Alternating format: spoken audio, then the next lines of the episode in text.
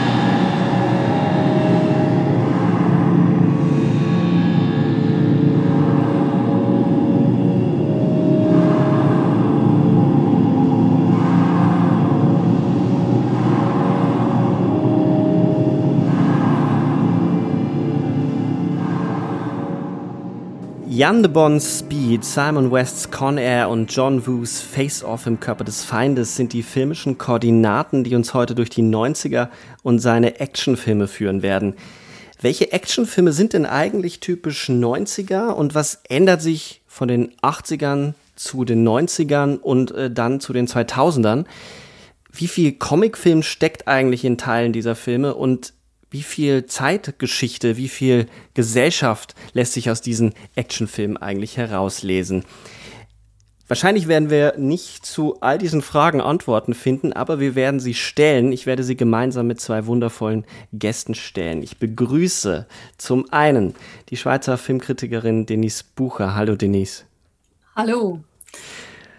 Und nachdem ich schon dreimal bei ihm zu Gast sein durfte, bei seinem Podcast, den er natürlich nicht alleine macht. Er macht den mit ganz vielen anderen äh, tollen Hosts. Aber er ist eben einer der Stimmen von Katz, der kritische Podcast, Christian Eichler. Hallo Christian. Hallo. Schön, dass wir hier zusammenkommen und gemeinsam äh, mit einer Zeitkapsel zurück in die 90er reisen. Es ist ja heute üblicher, dass man in die 80er zurückreist. Einige werden das gerade sehr exzessiv tun mit Stranger Things. Wir allerdings ähm, gehen zurück in die 90er. Und äh, wir beschäftigen uns mit den Actionfilmen dort. Jetzt ist meine erste Frage. Actionfilme. Mögt ihr eigentlich Actionfilme? Könnt ihr mit Actionfilmen was anfangen? Und äh, wenn ja, warum? Wer fängt an? Fang an, Denise. Habe ich den, Neu den Neulingsbonus. Ähm, eigentlich mag ich Actionfilme extrem gern, aber es gibt zu wenig gute. Das ist mein Problem. Und was die 90er angeht, ich, ich bin, ich war Teenager in den 90ern, also ich bin irgendwie auch ein bisschen aufgewachsen mit manchen der Actionfilme von damals, ganz besonders mit Speed. Das war einer meiner absoluten Lieblingsfilme damals. Wie ist es denn bei dir, Christian?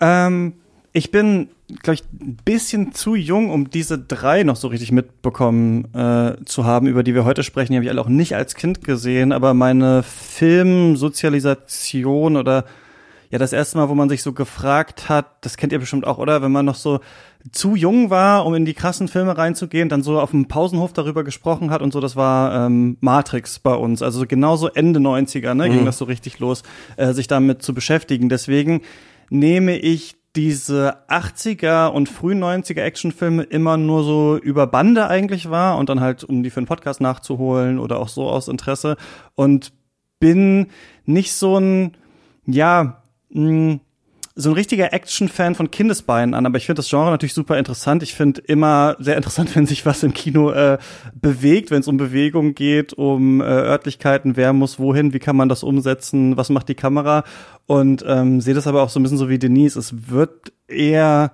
also du meinst, es gibt nicht so viele gute. Ich finde vor allem jetzt gibt es viele sehr langweilige ähm, Actionfilme. Ich habe neulich, wenn man das überhaupt so nennen will, äh, hier den neuen Doctor Strange angemacht und einfach nach 15 Minuten einfach desinteressiert einfach ausgemacht. Also, äh, weil ich dachte, okay, völlig egal. Und das ist, würde ich sagen, bei diesen drei Filmen, über die wir heute sprechen, schon mal ein bisschen anders, ja.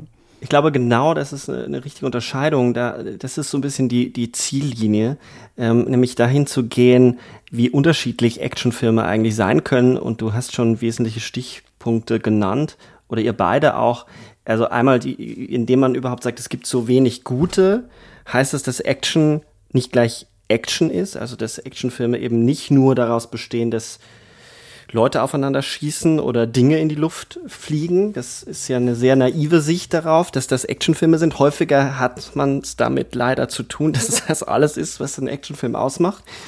Ähm, und gerade heute auch, deswegen auch die Frage nach Comicfilmen, wie viel steckt eigentlich da schon drin in diesen Filmen, darauf werden wir auch noch zu sprechen kommen. Aber bevor wir den zweiten oder dritten Schritt vor dem ersten machen, äh, vielleicht erstmal ich nochmal, äh, wie ich zu Actionfilmen stehe. Bei mir ist es ziemlich ähnlich zu Denise. Ich bin ja äh, in den 80ern geboren, aber aufgewachsen in den 90ern und somit ähm, zog sich seltsamerweise über Stirb langsam, weil über den so viel geredet wurde auf dem Schulhof, relativ früh von älteren Brüdern, von Freunden mitbekommen, so eine Faszination oder so ein Interesse an diesen Film. Und dann war eben unter anderem Face Off im Körper des Feindes und The Rock waren zwei dieser Filme, die mich unglaublich fasziniert haben, die ich, äh, die ich dann eingesaugt habe und das hat schon auch meine Perspektive, glaube ich, aufs Action-Kino äh, geprägt. Ja, werden wir noch mal gucken, wie sich das dann so verändert hat über die Zeit. Wenn ihr jetzt äh, bisschen hast du ja schon darüber gesprochen, dass die 90er gar nicht so für dich als Actionfilme, du hast die Filme jetzt erst in, entdeckt, aber trotzdem noch mal die Frage, wenn ihr an die 90er denkt, welche Filme ploppen denn dann sofort vor eurem inneren Auge auf? Ähm, es gibt ja so Filme in den 80ern, wo man sofort die man damit verbindet. Was sind denn die Filme aus den 90ern, die ihr damit verbindet? Abgesehen von Speed, auf jeden Fall äh, Reality Bites. Das, das, ist auch so ein Lieblingsfilm von damals. Ähm, Point Break. Mhm. Ganz am Anfang der 90er Point Break, 1991, ja. Und dann ganz am Ende ähm, Ma äh, Matrix, The Matrix, sagen wir es auf Englisch. Ja, und dann dazwischen natürlich ganz viel. Ich war, ich war schon eher im Arthouse-Kino schnell zu Hause, muss ich auch gestehen. Also die, die Actionfilme, die, die sind mir so zugestoßen und ich habe sie gern geschaut. Aber wirklich, das, das, Interesse am Kino ist eigentlich auch in der Zeit erwacht und ich, ich habe dann schnell mich, glaube ich, vom Action-Kino oder vom, das geht man mit Freunden ins Kino schauen, so zum Vergnügen und zum Spaß wegbewegt zu, das zeichne ich mir, mich, mir auf auf VHS schaue es wieder und wieder. Ähm, das waren dann halt so, Leolo war einer, ich weiß jetzt aber nicht, ob das ein 90er-Film ist, aber für mich ist das 90er Jahre. Und der mit Johnny Depp und Faye Dunway, ähm, Arizona Dream. Mhm. Das sind so meine. Also du sagst, das Action-Kino ist dir so zugestoßen. Wie, wie ist es bei dir, wenn du, du bist ja ein bisschen später sozialisiert dann, wenn du ins 90er-Jahre-Kino denkst, was ist da bei dir hängen geblieben, Christian? Ich glaube, es sind viele Filme irgendwie hängen geblieben, auch über die man dann so ähm, mal auf dem Schulhof später noch gesprochen hat, die vielleicht auch so in die 2000er noch so reingeblutet haben. Also American History X zum Beispiel ist so ein ähm, Film, der vielleicht so ist, dann ähm, Matrix 7 vielleicht noch. Mir fällt gerade ein, dass viele von denen, gut, Basic Instinct erst später gesehen, auch schon nicht ganz auch so originäre Ideen sind. Ne? Also man hat so das Gefühl, das sind auch wie so Nachgänger vielleicht von anderen Genres oder Filmen, die äh, vorher kommen und die es nochmal auf eine eigene Art irgendwie ähm, mh, versucht haben zu machen. Aber ich glaube, ein Thema, was so dieses 90er Action-Kino ganz gut beschreibt, auch die Filme, die wir besprechen, ist High Concept. Ne? Also wir haben ganz oft so Filme, bei denen wir irgendwie so einen Satz haben und man denkt sich, nee, das ist ja krass. also ein Bus darf nicht anhalten irgendwie auf dem Highway, wenn er unter eine bestimmte äh, Geschwindigkeit äh, gerät. Und das sind manchmal so diese 90er-Filme, die mir noch so ein bisschen in Gedächtnis sind, glaube ich. Also Sachen, die eigentlich relativ, ähm, relativ simpel strukturiert sind und so ein bisschen versuchen, ähm, was runterzudampfen, obwohl sie dann, weil sie natürlich aus den 90ern kommen, wir haben MTV, wir haben diese verrückten Kamerabewegungen und so, natürlich trotzdem total unübersichtlich sind. Aber manche von denen sind gar nicht so schwer zu erklären.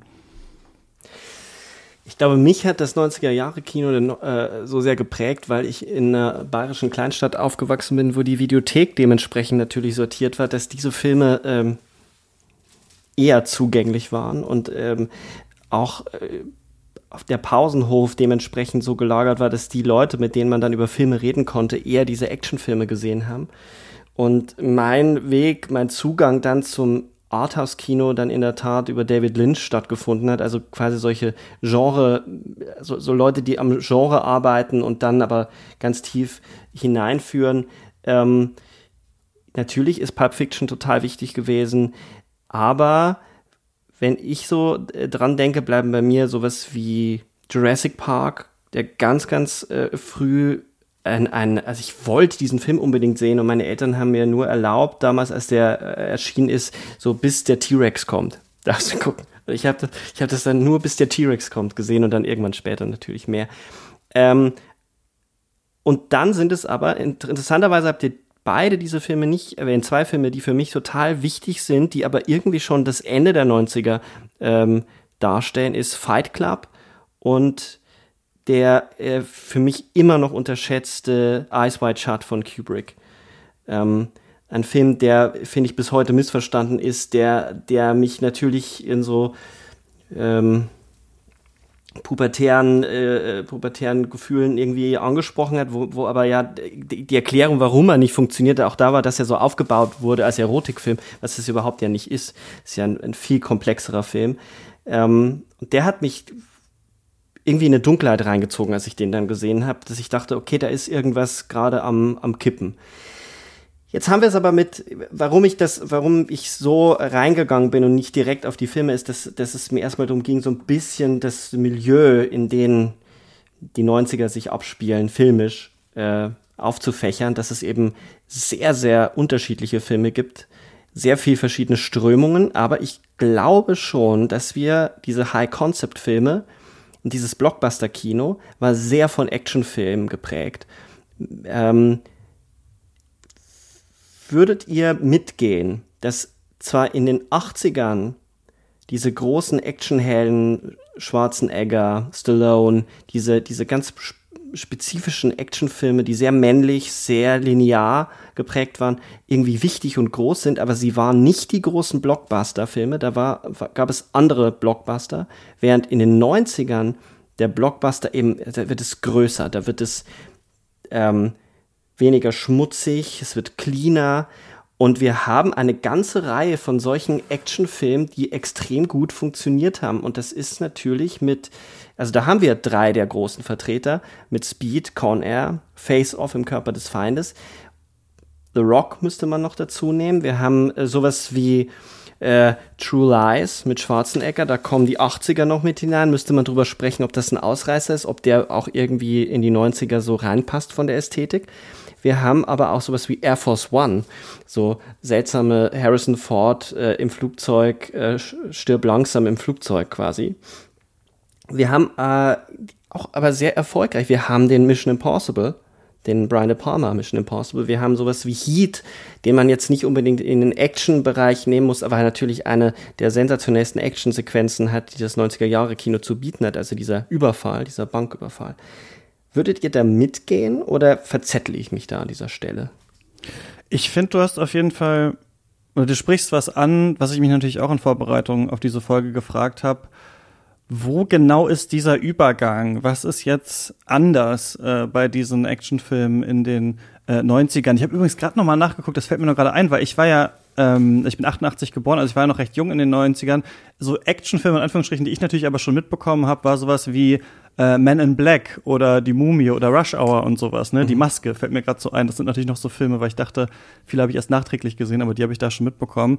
Ähm, diese Frage, was ist anders, wenn wir uns jetzt vor allem diese drei Filme anschauen, eine Sache, die ich mich gefragt habe, ist es tatsächlich so, dass vielleicht die 80er die Nacht sind und die 90er der Tag, wenn man vom visuellen ausgeht. Weil auch wenn wir uns Filme anschauen wie Point Break zum Beispiel oder The Rock, da gibt es überall Szenen in der Dunkelheit, aber ich habe irgendwie das Gefühl, wir bewegen uns, wenn wir uns das Visuelle anschauen, bei den 90, bei den 80ern eher so Richtung Anti-Held, Neon, Großstadt und bei den 90ern eher Richtung Struktur, Polizei, Squad, äh, SWAT-Team, Tageslicht, Schweiß, Sonnenuntergang, irgendwie so diese, diese Art von Bilder. Das ist mir hier total stark aufgefallen, dass wir viele Filme haben, die am Tag spielen und in denen es um also wir so eine Professionalisierung der des Polizeiapparats erstmal sehen, bevor eventuell in den 2000ern sogar eine Militarisierung dann äh, äh, stattfindet.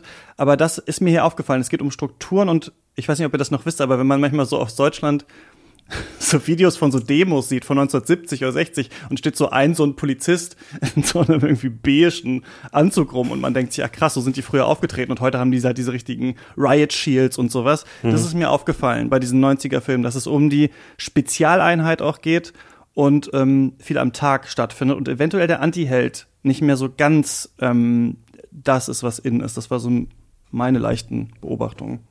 Ja, Tag-Nacht finde ich interessant. Ich weiß jetzt nicht, ich habe nicht so viele Actionfilme gesehen, muss ich auch sagen. Ich glaube, das ist eher so Jungszeug, ähm, obwohl ich es eigentlich mag. Aber dieses Tag-Nacht-Ding ähm, finde ich insofern interessant, als ich mich jeweils frage, wie, wie Kino und auch das Action-Kino die Geopolitik reflektiert. Und wenn man sich anschaut, was die 80er Jahre Filme tun, wie, wie sehr die noch beschäftigt sind mit, der, ähm, mit den Wunden des Vietnamkriegs, also wir reden ja vor allem über amerikanische Actionfilme, mhm. ähm, dann mit dem Kalten Krieg, mit ähm, vor, vor, allem die beiden. Äh, das war dann irgendwann überwunden und in den 90ern Wirtschaftsaufschwung, eigentlich alles okay, man, man, man konnte wieder Spaß haben, es war nicht mehr alles äh, prekär und politisch. Es kann schon sein, dass der die, die Nacht sich dann auch deswegen zum, zum Tag gewandelt hat und man eine Leichtigkeit bekommen hat, auch im Action-Kino, man sich nicht mehr seiner eigenen Stärke und Übermacht versichern musste, diese, mhm. dieses Pathos auch ein bisschen ablegen konnte. Ich glaube, ja, ich glaube, da, das Tag-Nacht-Ding finde ich einen sehr guten Vergleich. Was sind denn dann die Themen und Konflikte, die diese Filme, also nehmen wir doch mal die drei, Speed, Corner und Face Off, in, ich stimme da vollkommen zu. In den 80ern haben wir es sehr oft mit Kalten Krieg zu tun. Nicht immer direkt, manchmal indirekt auch mit Vietnam, mit Wunden, mit Traumata. Also Rambo ist wahrscheinlich so das Paradebeispiel, auf den, womit man das jetzt relativ schnell auf einen Film kaprizieren kann. Aber was ist das dann in den 90ern? Ich habe nämlich auch den Eindruck, dass es in diesen Filmen doch keinen äußeren Feind mehr gibt. Also zumindest wird der immer weniger. Wir haben ihn in ganz wenigen Filmen, also der, wo mir sofort irgendwie in Sinn gekommen ist, ähm, wäre True Lies. Da gibt es, glaube ich, noch Terroristen von außen. Islamisten, glaube ich, sind es. Ich bin mir jetzt aber nicht mehr ganz so sicher. Äh, aber in den, in den meisten der anderen Filmen, in Speed ist es ein, geht es um Geld in äh, Con Air ist es quasi die Struktur selber, das Gefängnissystem, was, was im Endeffekt kollabiert aus bestimmten Gründen, aber es gibt eigentlich da überhaupt keinen, keinen Feind, sondern das ist einfach ein struktur strukturelles Problem.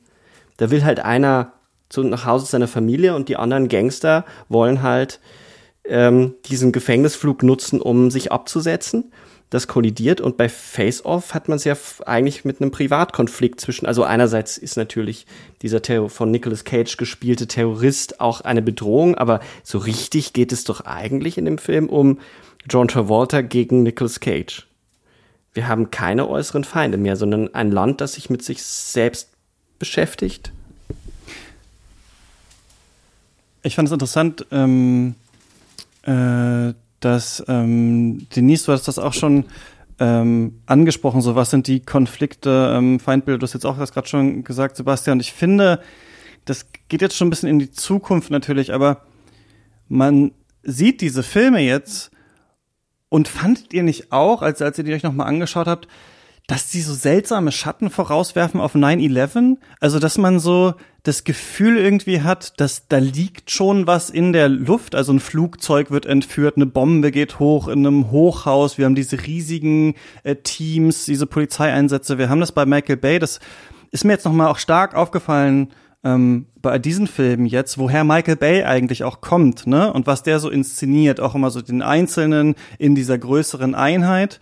Und was mir bei ihm immer auffällt und was mir auch total auffällt bei diesen Filmen ist oft, man hat, finde ich, beim 90er, 90er Action-Kino oft das Gefühl, gleichzeitig läuft auch immer die Mondlandung ab. Also wir sehen immer so riesige Schaltzentralen, wo die ganzen Leute sitzen und versuchen, irgendwas zu planen, irgendeinem etwas habhaft zu werden, jemanden einzufangen. Man hat immer noch so eine Struktur hinter sich. Ich habe auch das Gefühl, ähm, wenn du dir nicht so ein bisschen so vom Trauma gesprochen hast in den 80ern, sind die 90er jetzt die Zeit, wo man das richtig positiv findet, diese, ähm, diesen Polizeiapparat, dass wieder richtige Helden auch sein können, so die einzelnen Polizisten, wenn sie vorher Antihelden waren vielleicht. Aber ich finde, man merkt irgendwie so, also gerade dieses große Thema Terrorismus, das hier schon drin ist, was ja eigentlich erst später so richtig riesig werden wird, ähm, global, politisch und vor allem auch kulturell, dass man das hier schon so richtig spürt, aber das nicht ganz ist ein klares Feindbild gibt. Ich würde sagen, in den 90ern hat man fast noch so ein Law and Order, der Böse ist halt so ein genialer Verrückter oder so. Das kommt öfter mal vor, aber es ist nicht so ganz so, dass man immer weiß, ähm, darum geht's, das ist der Feind, sondern eher die Heldenfiguren sind eher ähnlicher, würde ich sagen. Wollen wir mal, lass uns doch mal bei Speed anfangen und das mal so ein bisschen äh, an so einem Film durchdiskutieren. Denise, für dich ist der Film irgendwie wichtig oder der hat dich begeistert. Äh, wenn du kannst du dem, kannst du der Begeisterung mal Ausdruck verleihen und, und versuchen, diesen Film für dich zu fassen? Was ist das Faszinierende an diesem Film? Äh, ja, da muss ich mich zweiteilen oder ich muss für zwei ähm, Versionen meiner selbst sprechen. Das eine ist wirklich das Teenie-Ich. Ich war total verliebt in Keanu Reeves. Ähm, ich glaube, es, es fing, glaube ich, an mit diesem Film, also, dass ich diese Faszination für ihn entwickelt habe. Ähm, das, das war das damals und heute, ich habe ihn jetzt gestern wieder gesehen, nach all den Jahren. Es war schon ziemlich interessant und ich habe gehofft, dass er noch irgendwie funktioniert und er, er hat funktioniert. Und ich glaube, die, die kindische Begeisterung von damals, die sich ganz einfach erklären lässt und natürlich auch die Spannung, die mich total mitgerissen hat, die funktioniert jetzt immer noch. Die Begeisterung für Keanu Reeves ist inzwischen rationalisiert. Aber die, die Art und Weise, wie dieser Film Spannung aufbaut, das finde ich bemerkenswert. Es ist eine so einfache Idee, aber eine mhm. so gute Idee. Und das ist auch gleich, was ich vermisse an den heutigen Actionfilmen, wo, wo ich immer finde, die Idee fehlt. Es geht nur noch um die Kampfszene. Und bei Speed, man hat eine, man, es sind das drei Akte. Ich, ich weiß gar nicht, es ist der Lift am Anfang, dann der mhm. Bus und am Ende die, die U-Bahn. Und ja immer wenn sich die, die Situation ein bisschen entspannt, dann haben sie wieder eine Idee, irgendeine Figur, die neu eingeführt wird oder irgendeine Schikane, die eingebaut wird. Also es, es, es, es, lässt nie nach. Man ist die ganze Zeit zuvor auf dem Sitzen und hat wirklich Angst, auch wenn man das Ende längst kennt. Die Spannung bleibt trotzdem hoch und ich finde es wirklich unglaublich, dass man das schafft dass ein Film wie, wie ähm, Romeo and Juliet von, von Baz Luhrmann, jedes Mal hoffe ich, dass sie es im letzten Moment doch noch, noch schaffen und überleben. dass, dass, dass Filme das fertigbringen, dass sie, dass sie einen so fesseln, das finde ich am Speed wirklich, äh, das ist das, was mich äh, begeistert. Du hast den Film jetzt zum ersten Mal gesehen? Mhm. Und ich, ähm, fand ganz spannend, weil ich dachte immer, das war eine Sache, weil wir hatten mal ein Michael Bay Special äh, gemacht und hatte ich in kurzer Zeit alle seine Filme äh, angeschaut und dachte immer, es wäre so eine Michael Bay Sache, Action so zu inszenieren, aber dann ist mir aufgefallen, jetzt, vielleicht ist es eine 90er Sache, nur bei Bay ist es ein bisschen überdreht und zwar ähm, finde ich, dass Michael Bay ist normalerweise, und The Rock hätten wir ja auch hier äh, nehmen können, ne, macht es normalerweise so, dass wir irgendwie so in jeder Action-Szene irgendwie drei Parteien haben oder sowas, die irgendwas machen wollen und die schon in unterschiedlichen Konflikten miteinander stehen. Der eine ist der Vorgesetzte vom anderen, der nächste ist entführt, die ist aber zusammen mit dem Kollegen von ihm oder so und dann schreien die sich immer alle gegenseitig an und dadurch wird durch so ein Stapeln der verschiedenen Konfliktlinien so eine Anspannung erzeugt, ne, die Michael Bay dann irgendwann versucht aufzulösen und in seinen späteren Filmen klappt es nicht mehr so richtig. Und das ist mir bei Speed wieder aufgefallen, dass es hier aber auch so ist, dass immer wieder, wie du es gerade schon gesagt hast, die nächste neue Figur reinkommt, zum Beispiel diese ganzen Leute halt in dem Bus, die wir am Anfang gar nicht sehen, und dass aber auch die Action immer dieses Moment hat, fuck, jetzt kommt ja noch was, ne? Und der Film einen immer so total un, also ich, es gibt die Szene, da geht der Keanu Reeves auf einen Diner raus, glaube ich, und dieser Bus explodiert dann halt im Hintergrund von ihm und der rennt da wie ein Bescheuerter dann mhm. auf diesen Bus zu. Also man weiß bei diesen Filmen auch nie so ganz, woran man ist, wann geht die nächste Action-Szene los. Ähm, ähm, wann hört sie wieder auf, wann wird das nächste äh, Element irgendwie eingeführt. Und das ist ja, ich finde, es ist ein bisschen so bei diesen Filmen, als würde man äh, äh, Comedian sein und sagen, ich mache aber mein ganzes Stand-up-Programm nur über ein einziges Thema, so und versuche alles daran zu finden, was lustig ist. Und das ist diese äh, Reduktion, finde ich auch bei diesen Filmen, die chaotisch sind, aber sich irgendwann auf so eine einzige äh, Sache beschränken. Und das ist halt dann hier dieser Bus, ne, der durch diese äh, Stadt rast. Und dann überlegt man quasi, äh, was kann man alles noch machen? Was, wie wäre das? Wo wäre die Bombe? Ah nee, es ist nur ein Decoy. die Bombe ist eigentlich woanders. Und so. Und dadurch wird dann halt so Spannung ähm, erzeugt. Und ich finde, es ist gleichzeitig aber auch eine Freude, das anzuschauen, weil man sich fragt, okay, was kommt als nächstes? So wie und entschärft er dann, dann die Bombe unter dem Bus? Ah ja, so. Wenn du sagst, der rennt dann wie ein, wie ein Irrer auf diesen Bus zu, das finde ich, das muss man vielleicht auch noch erwähnen. Diese Figuren, die sind so, die sind einem einfach sympathisch. Er rennt ja auf den Bus zu, weil er den Busfahrer kennt. Mhm. Und weil er besorgt ist, nein, nein, er ist sicher, er ist tot, aber er, es gibt so ein, auch so ein emotionales Netz zwischen diesen Figuren, das ich, glaube ich, auch als sehr wichtiges Element benennen würde dafür, dass der Film halt so gut funktioniert. Auch nachher im Bus. Es ist, es ist minimal, es hat, jede Figur hat eine mhm. eigene Eigenschaft. Es, es, gibt so ein, aber es gibt so ein, die kurze Zeit, die sie miteinander verbringen, die, sie, sie wachsen zu, zusammen und sie haben alle so ihre Rollen zu spielen und man, man fiebert mit allen mit, weil jede Figur so ihren, ihren Auftritt bekommt. Also das, was ihr, da, was ihr gerade gesagt habt, da stecken so wahnsinnig viele Dinge drin. Ich versuche das jetzt mal so zu sortieren. Also einerseits, dass ihr beide ähm, diesen Film als eine absolute Bewegung, fast schon der Bewegung beschreibt. Also dieser Film ist, der ist alles ständig in Bewegung. Und was diese Grundidee überhaupt nicht so, die ist so einfach, aber gleichzeitig so brillant, weil die Ticking Clock wird in Geschwindigkeit übersetzt. Und diese Idee setzt auch die Bilder quasi um, dass es nicht die ablaufende Zeit ist, sondern die Geschwindigkeit und das darauf folgende. Es ist ein Film des, der Verknüpfung, der, des und dann und dann und dann und nicht der Reduktion, dass irgendetwas muss weggenommen werden, damit man verhindert, dass eine Bombe hochgeht. Das ist eine ganz andere Idee des Suspense und der Film ist wirklich Suspense in Bewegung übersetzt und das macht ihn für mich bis heute zu einem der Action-Meisterwerke überhaupt und wahrscheinlich zu dem besten Film dieser, dieser, also wenn man es objektiv betrachtet, persönlich ist mir Con Air äh, sehr wichtig, aber ähm, und The Rock, aber das ist halt, ist wieder so dieses Abspalten vom Teenie-Ich. Ähm, das finde ich bemerkenswert, aber diese Idee auch zu sagen oder da den Finger reinzulegen und zu sagen, wie, gehen, wie geht dieser Film eigentlich mit seinen Figuren um, das hängt doch auch damit zusammen, der, der Film spielt in LA in einem Bus. Und die Leute, die in diesem Bus zusammenkommen, sind die Menschen sind die abgehängten Menschen in LA, weil wer fährt in LA Bus? Das sind die aus den sozial benachteiligten äh, Gegenden.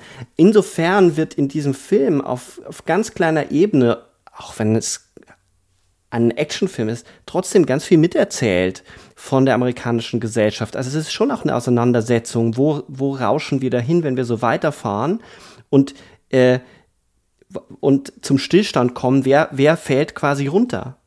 Wer fällt, wer, wer geht da in die Luft?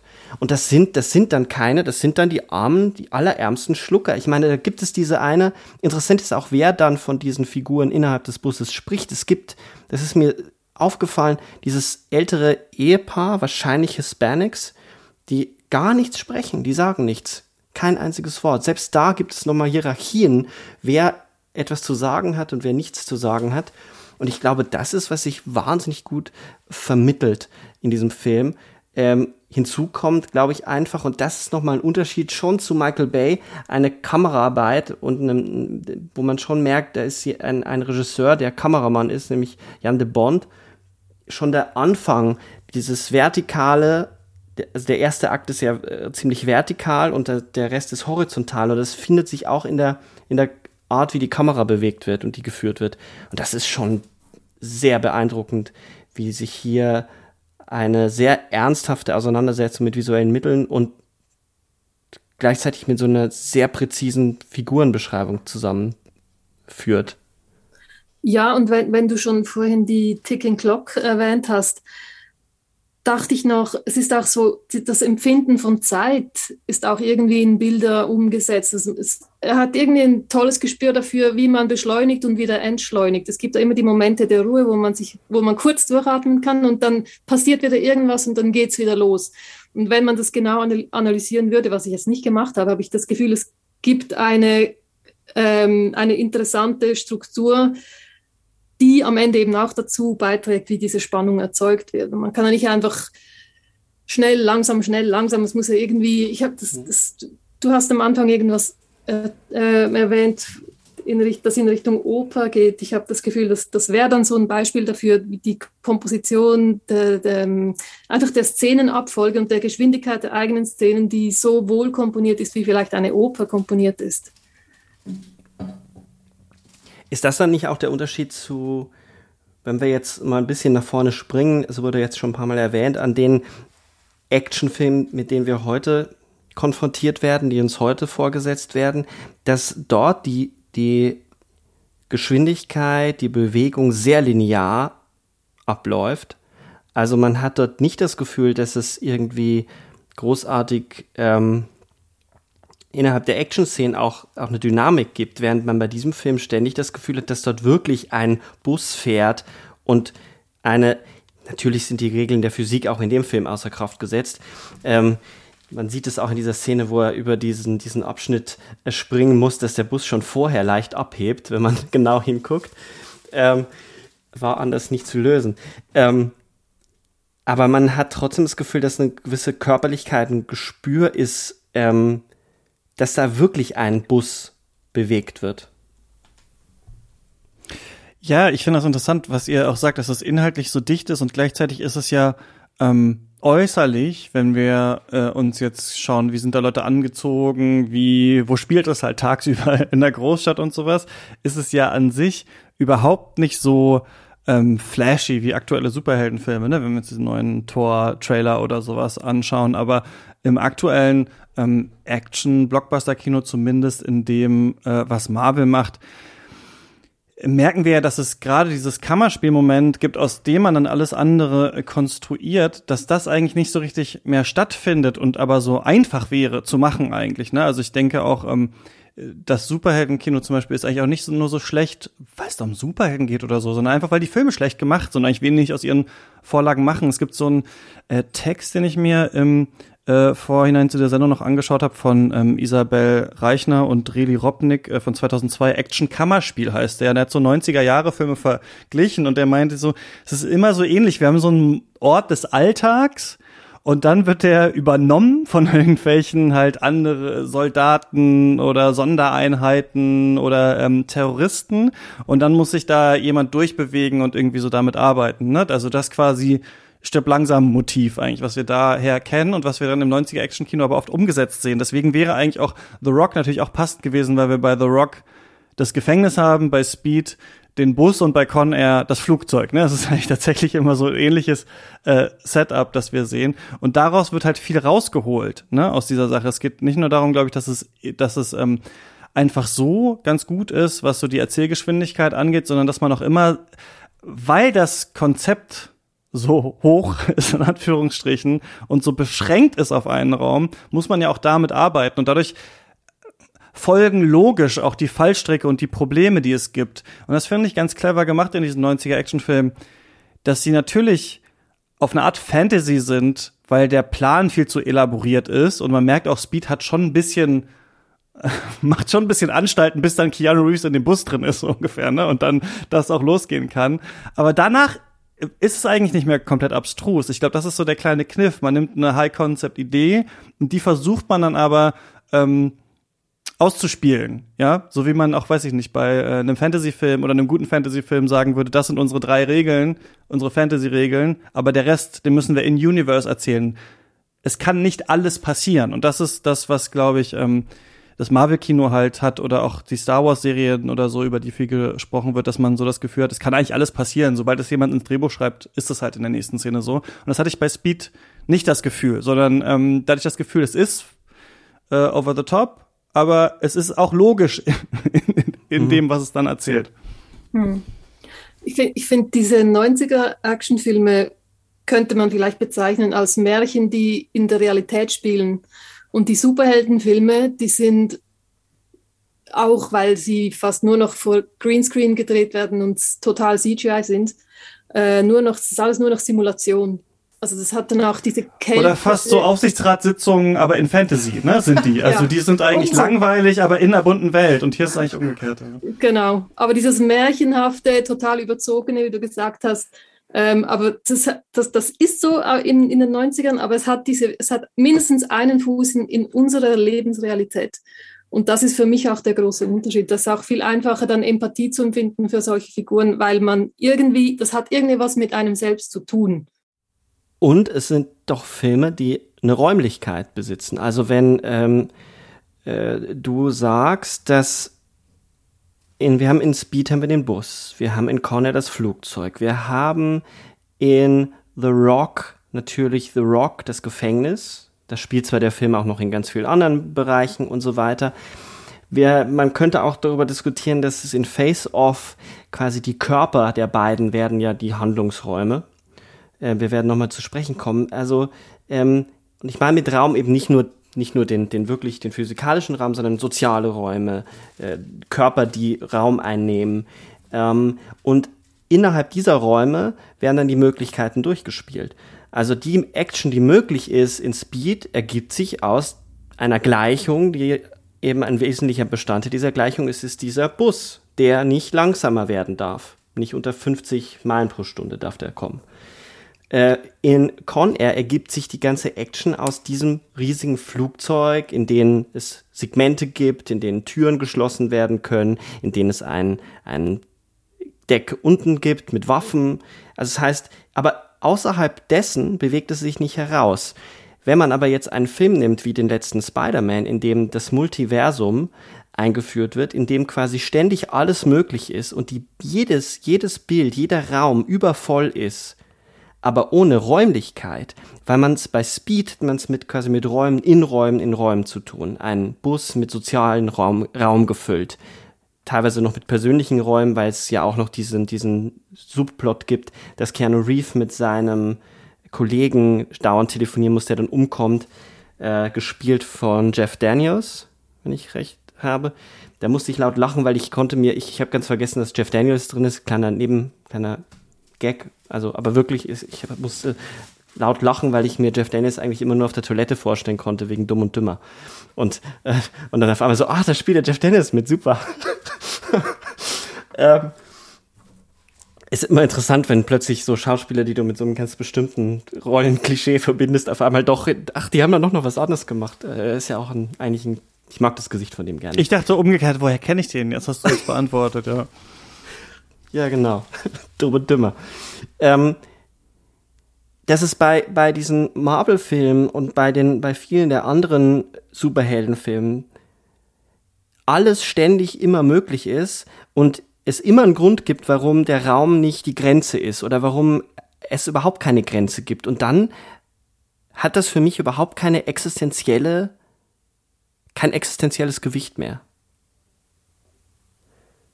das ist wahrscheinlich ein bisschen schöner ausgedrückt, was ich meine. Das hat dann nichts mehr mit mir zu tun. Es ist, glaube ich, dieselbe Seite, also es ist die, die gleiche Seite der Medaille. Also genau, es hat nichts mit dir zu tun. Aber die, die Frage, die ich mir, die, die ich mir stelle, ist, ähm, wo passierte quasi das Umschaltmoment. Ich finde, da sind wir gerade auf einem guten Weg, auch das so ästhetisch äh, äh uns immer mehr anzunähern, was in den 90ern und dann kann man ja auch mal zurückgehen in die 80er, was da anders funktioniert hat und weil man das Gefühl, dass man das Gefühl hat, dass Filme, die so over the top sind, und da können wir jetzt mal zum Beispiel über Con Air reden. Con Air ist so over the top in seiner Action. Ähm, der Film handelt von, einer, von einem äh, von einer Person, gespielt von Nicolas Cage, einem Charakter, der äh, wegen eines, wegen Totschlags, der ihm äh, ins Gefängnis kommt, ich glaube sieben Jahre oder so verbringt er dort drin und soll dann mit einem Gefängnisflugzeug eben in die Freiheit geflogen werden. Leider ist das Gefängnisflugzeug vollgepackt mit den schlimmsten, also mit Superhelden-Schurken, könnte man sagen. Also ich würde behaupten, Con Air ist von den, von den 90er Jahre Filme, wenn wir mal sowas wie Matrix und so weglassen und so Science-Fiction-Geschichten weglassen, am nächsten am Comic Face Off, glaube ich, ragt in was anderes rein, aber im, am Comic, weil da sitzen, da, da gibt es eben den von, ähm, jetzt habe ich einen Namenshänger, ich muss mal kurz äh, schielen. Ähm, Cyrus wird gespielt von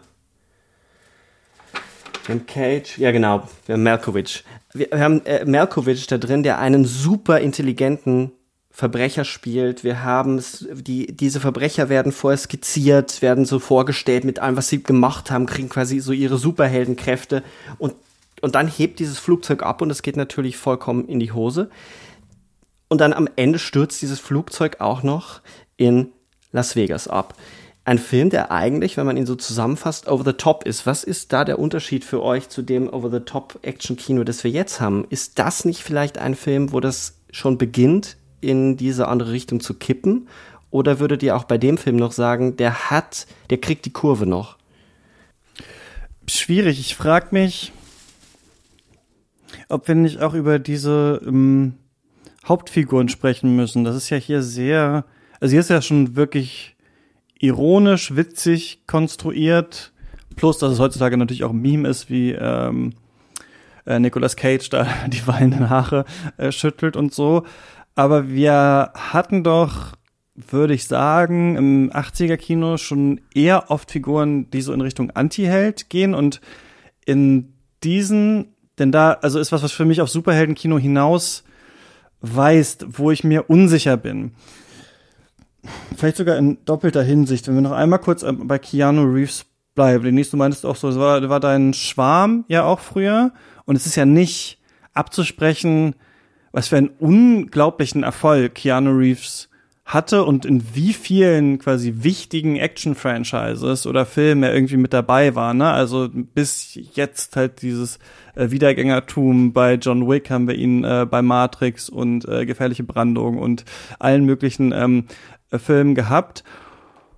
Und trotzdem ist das ja so einer der Helden, die natürlich heute gefeiert werden, gerade auch Keanu Reeves in dem, was er macht, gerade sein wie viele sagen würden, nicht so sonderlich gutes oder beeindruckendes ähm, Schauspiel. Gerade daran findet man ja Gefallen. Und trotzdem ist er ja sowas, so eine blasse Leinwand eigentlich, ne? Und in Matrix ist er ja vor allem jemand, der halt gar keine Ahnung hat, was überhaupt los ist, der ähm, erst so herangeführt werden muss an diese ganzen Geschichte, Geschichten. Und damit erinnert er mich ein bisschen an diese Konstruktion, die wir auch ähm, bei Luke Skywalker haben, äh, bei Star Wars von George Lucas, der das ja anhand dieser Heldenreise von Joseph Campbell konstruiert hat. Und ich habe mich gefragt, ob nicht Keanu Reeves in Matrix schon das erste große Problem eigentlich ist, dass wir dann weitergeschleppt haben in den 2000er und 2010ern, dass die Heldenfigur sowas ganz blasses, uncharismatisches, fast äh, Everyman-mäßiges haben muss, was wir bis zum Superhelden- und Superheldinnenfilm heutzutage ein bisschen mitnehmen. Alle können es schaffen. Äh, jeder kann ein Held werden, so ungefähr. Also beim MCU, die sind ja alle unterschiedlich, aber ich habe schon manchmal das Gefühl, das ist halt alles so der gleiche mit 30er, halbwegs ironische Typ, den wir da haben, ob es jetzt Thor ist oder, oder ähm, Iron Man oder so. Das habe ich mich da schon äh, auch gefragt. Und Nicolas Cage würde ich sagen, mit dem verbindet man halt auch noch viel Charisma ähm, natürlich. Und aber trotzdem ist er hier schon, so wisst ihr, auch in der Konstruktion dieser Vater, der zurück zu seiner Tochter will. Also es ist schon nicht so ganz so radikal, wie das vielleicht vorher war. Und ich habe mich das gefragt, ob man dadurch zum Beispiel durch die Figurenkonstellation schon das Kino der Zukunft so ein bisschen entzahnt, indem man in, in diese Richtung geht. Denise kann ja mit Nicolas Cage nicht ganz so viel anfangen, habe ich gehört. Und Denise ist auch, glaube ich, jetzt eingefroren. Oha. Internet Problems. Ach, jetzt ist sie wieder da. Ja, du warst kurz eingefroren. Ja, ich, ich wollte noch sagen, dass ähm, Nicolas Cage das Gegenstück zu Keanu Reeves war. Oder immer noch ist. Nein, ich habe mich ein bisschen versöhnt. Ähm, aber jetzt habe ich trotzdem den Faden verloren, weil mich mein Internet nervt. Es ist witzig, weil ich hatte genau die Frage gestellt, ich weiß nicht, ob du es gehört hast, ich wollte fragen, so, dass du ja Nicolas Cage ja gar nicht so gut leiden kannst oder deine Probleme mit ihm äh, hast. Ähm, was ja, du hast es ja gerade schon gesagt, dass es ein bisschen versöhnt ist, aber mich hätte trotzdem interessiert, warum äh, du mit Cage Probleme hast. äh, gerade vielleicht auch im Gegenspiel zu, und das hast du jetzt ja beantwortet, der ist ja in der Tat der Gegen, also der, der, der expressive Schauspieler gegen den blassen, finde ich, finde ich, finde ich immer ein bisschen, bisschen bösartig, wenn man ihn als blass bezeichnet. Ich finde ihn sehr introvertiert, sehr nach innen. Er spielt mhm. sehr nach innen gezogen. Ich mag ihn auch. Ich frage mich noch, ob man die falschen Lehren eventuell gezogen hat aus dieser Keanu Reeves Figur dann im späteren Actionkino eventuell. Das wäre so ein, eine Frage. Die Fragen mich, ich muss ihn jetzt natürlich sofort in Schutz nehmen. Nein, er hat dieses Introvertierte und er hat dieses nach innen spielen. Ich glaube, das ist auch, was es am Ende ausmacht, was mich fasziniert hat. Aber ich vermute, weil Matrix ist ja auch eigentlich der Anfang dieses ähm, Sequel-Kinos. Und vielleicht ist Neo gar nicht so schlecht in Matrix 1, aber wird blasser und blasser in Matrix 2 und 3. Ich kann mich auch kaum an diese Filme erinnern, ehrlich gesagt. Es ist der erste, der wirklich Eindruck gemacht hat.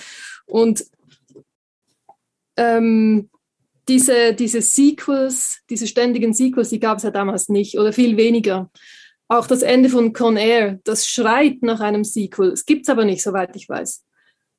Wenn sie es, wenn sie es gemacht hätten, was wäre dann passiert mit den Figuren? Was, wie würde Nicolas Cage die, oder seine Figur im nächsten Film dann aussehen? Wie würden die ganzen Mörder, die dann frei rumlaufen, wie würden die daherkommen? Was würde aus denen werden? Ich glaube, die wären alle auch viel blasser als jetzt in Teil 1 ich finde dieses Sequel produzieren ähm, einen, einen Hauptschwachpunkt des, des Kinos jetzt. Das ist in der Tat eine Beobachtung, dass nach dem Millennium äh, das Action-Blockbuster-Kino anfängt, wieder Unmengen an Sequels zu produzieren.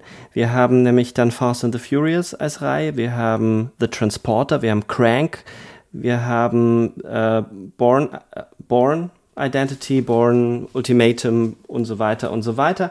Äh, wir haben da wieder eine, wir haben da wieder den Versuch, Figuren zu erschaffen, die dann durchgezogen werden. Und ich glaube, dass deine, deine, das ist, da ist der Knackpunkt. Ich glaube, der Knackpunkt ist nicht der erste Matrix-Teil, weil da macht es total Sinn, dass diese Figur als jedermann äh, herausfindet, geschockt ist und sich erst mit Inhalt füllen muss. Das wird ja im Film ja auch genauso. Das wird ja eins zu eins so gespielt, dass ihm quasi Wissen draufgespielt wird. Wir haben aber das Problem, dass er sich dann nicht verändert. Also das Schicksal von Neo als Filmfigur ist, dass er immer gleich bleiben muss, weil er ein, weil er wie ein Zahnrädchen in, dem, in, dem, in der Dramaturgie dieser Filme funktioniert. Und das scheint mir ein wesentliches Problem auch der Marvel-Filme zu sein.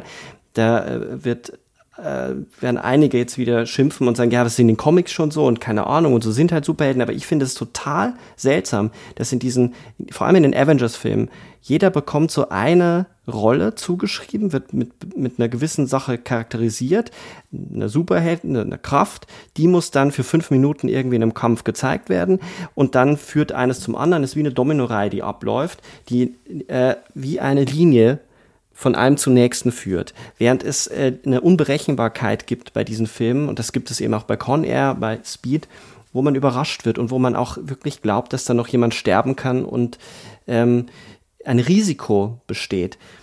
Was ich bei Con Air sagen wollte, ist, ich wollte gar nicht äh, sagen, dass Cameron Poe die Figur, die Cage spielt, das Problem ist, sondern dass die Art und Weise, wie dort bestimmte Gangster, bestimmte Bösewichter charakterisiert werden, das schon in diese Richtung der Zahnräder greift. Es ist wahrscheinlich nur deswegen gut gegangen, weil es eben kein Sequel gibt und gegeben hat. Ähm, aber die werden, die haben schon, das sind alles Funktionen in diesem Film. Das ist ein bisschen, das unterscheidet den Film stark von Speed, wo es keine Figur gibt, die eine Funktion hat, sondern die entwickeln sich mit dem Fortgang des Films. Und auch bei Face Off der super interessant ist, wenn man, wenn man tief, tiefer reingeht, so in diese ganze Dynamik zwischen den beiden, wenn sie ihre Gesichter geändert haben, es ja überhaupt nicht mehr unterscheidbar ist, wer eigentlich wie ist, sondern sich ständig die Dinge verschieben. Conair, finde ich, ist so der schemenhafteste und vielleicht der ein bisschen am reißbretthafteste geschriebene Film von den dreien, die wir diskutieren. Und es scheint mir so ein Grundproblem zu sein, dass sich das dann verfestigt bis heute, dass wir es mit Superhelden zu tun haben, die immer schon charakterisiert sind, sich aber eigentlich nie verändern. Also ich habe einfach nie das Gefühl, dass da wirklich was passiert. Das Absurdeste war ja bei Batman jetzt. Ich habe jetzt den alten von Tim Burton nochmal geschaut Da ist ja schon alles da und die ganzen Batman-Filme, die seither kamen, ich habe wahrscheinlich alle gesehen, aber ich kann sie nicht mehr unterscheiden, weil es im Grunde immer dieselbe Geschichte ist oder mehr oder, mehr oder weniger dieselbe Geschichte. Und jetzt in The Batman ist ja wirklich einfach alles nur noch Wiederholung und ich finde, das bringt sehr genau auf den Punkt, dass diese Figuren sich einfach, dass die sind so, wie sie entworfen wurden und sie, sie haben keine Möglichkeit, sich zu entwickeln. Und ich verstehe nicht, wieso man das interessant findet. So toll der auch inszeniert ist. Ich fand die Ästhetik wirklich sehr, sehr gut, sehr umwerfend, dass diese Dunkelheit. Aber der Inhalt, ich war so gelangweilt in, in diesem Film. Niemand weiß doch, worum es da ging, oder? Also, also ich habe manchmal sitze ich noch irgendwo und denke mir so, ach, Paul Dano war ja der Riddler. Ich hatte mich ja so gefreut auf den Film, aber das war ja so eigentlich immer noch, das war fast ein Rückgriff eigentlich, ne, auf so eine Art, also der sollte, wollte ja so ein bisschen sieben sein, also tatsächlich auch so ein leichter Rückgriff auf die 90er, aber da haben wir auch wieder dieses Terrormotiv und das ist eigentlich lustig, weil äh, Batman auf sieben zurückgreift, der ja aufs Noir-Kino zurückgreift und die Nolan-Filme ja auf dieses 90er Actionfilm, Action-Kino zurückgegriffen haben. Also das war, ist mir jetzt nochmal stark aufgefallen, wenn wir uns Actionsequenzen in Tenet anschauen oder auch natürlich in uh, The Dark Knight.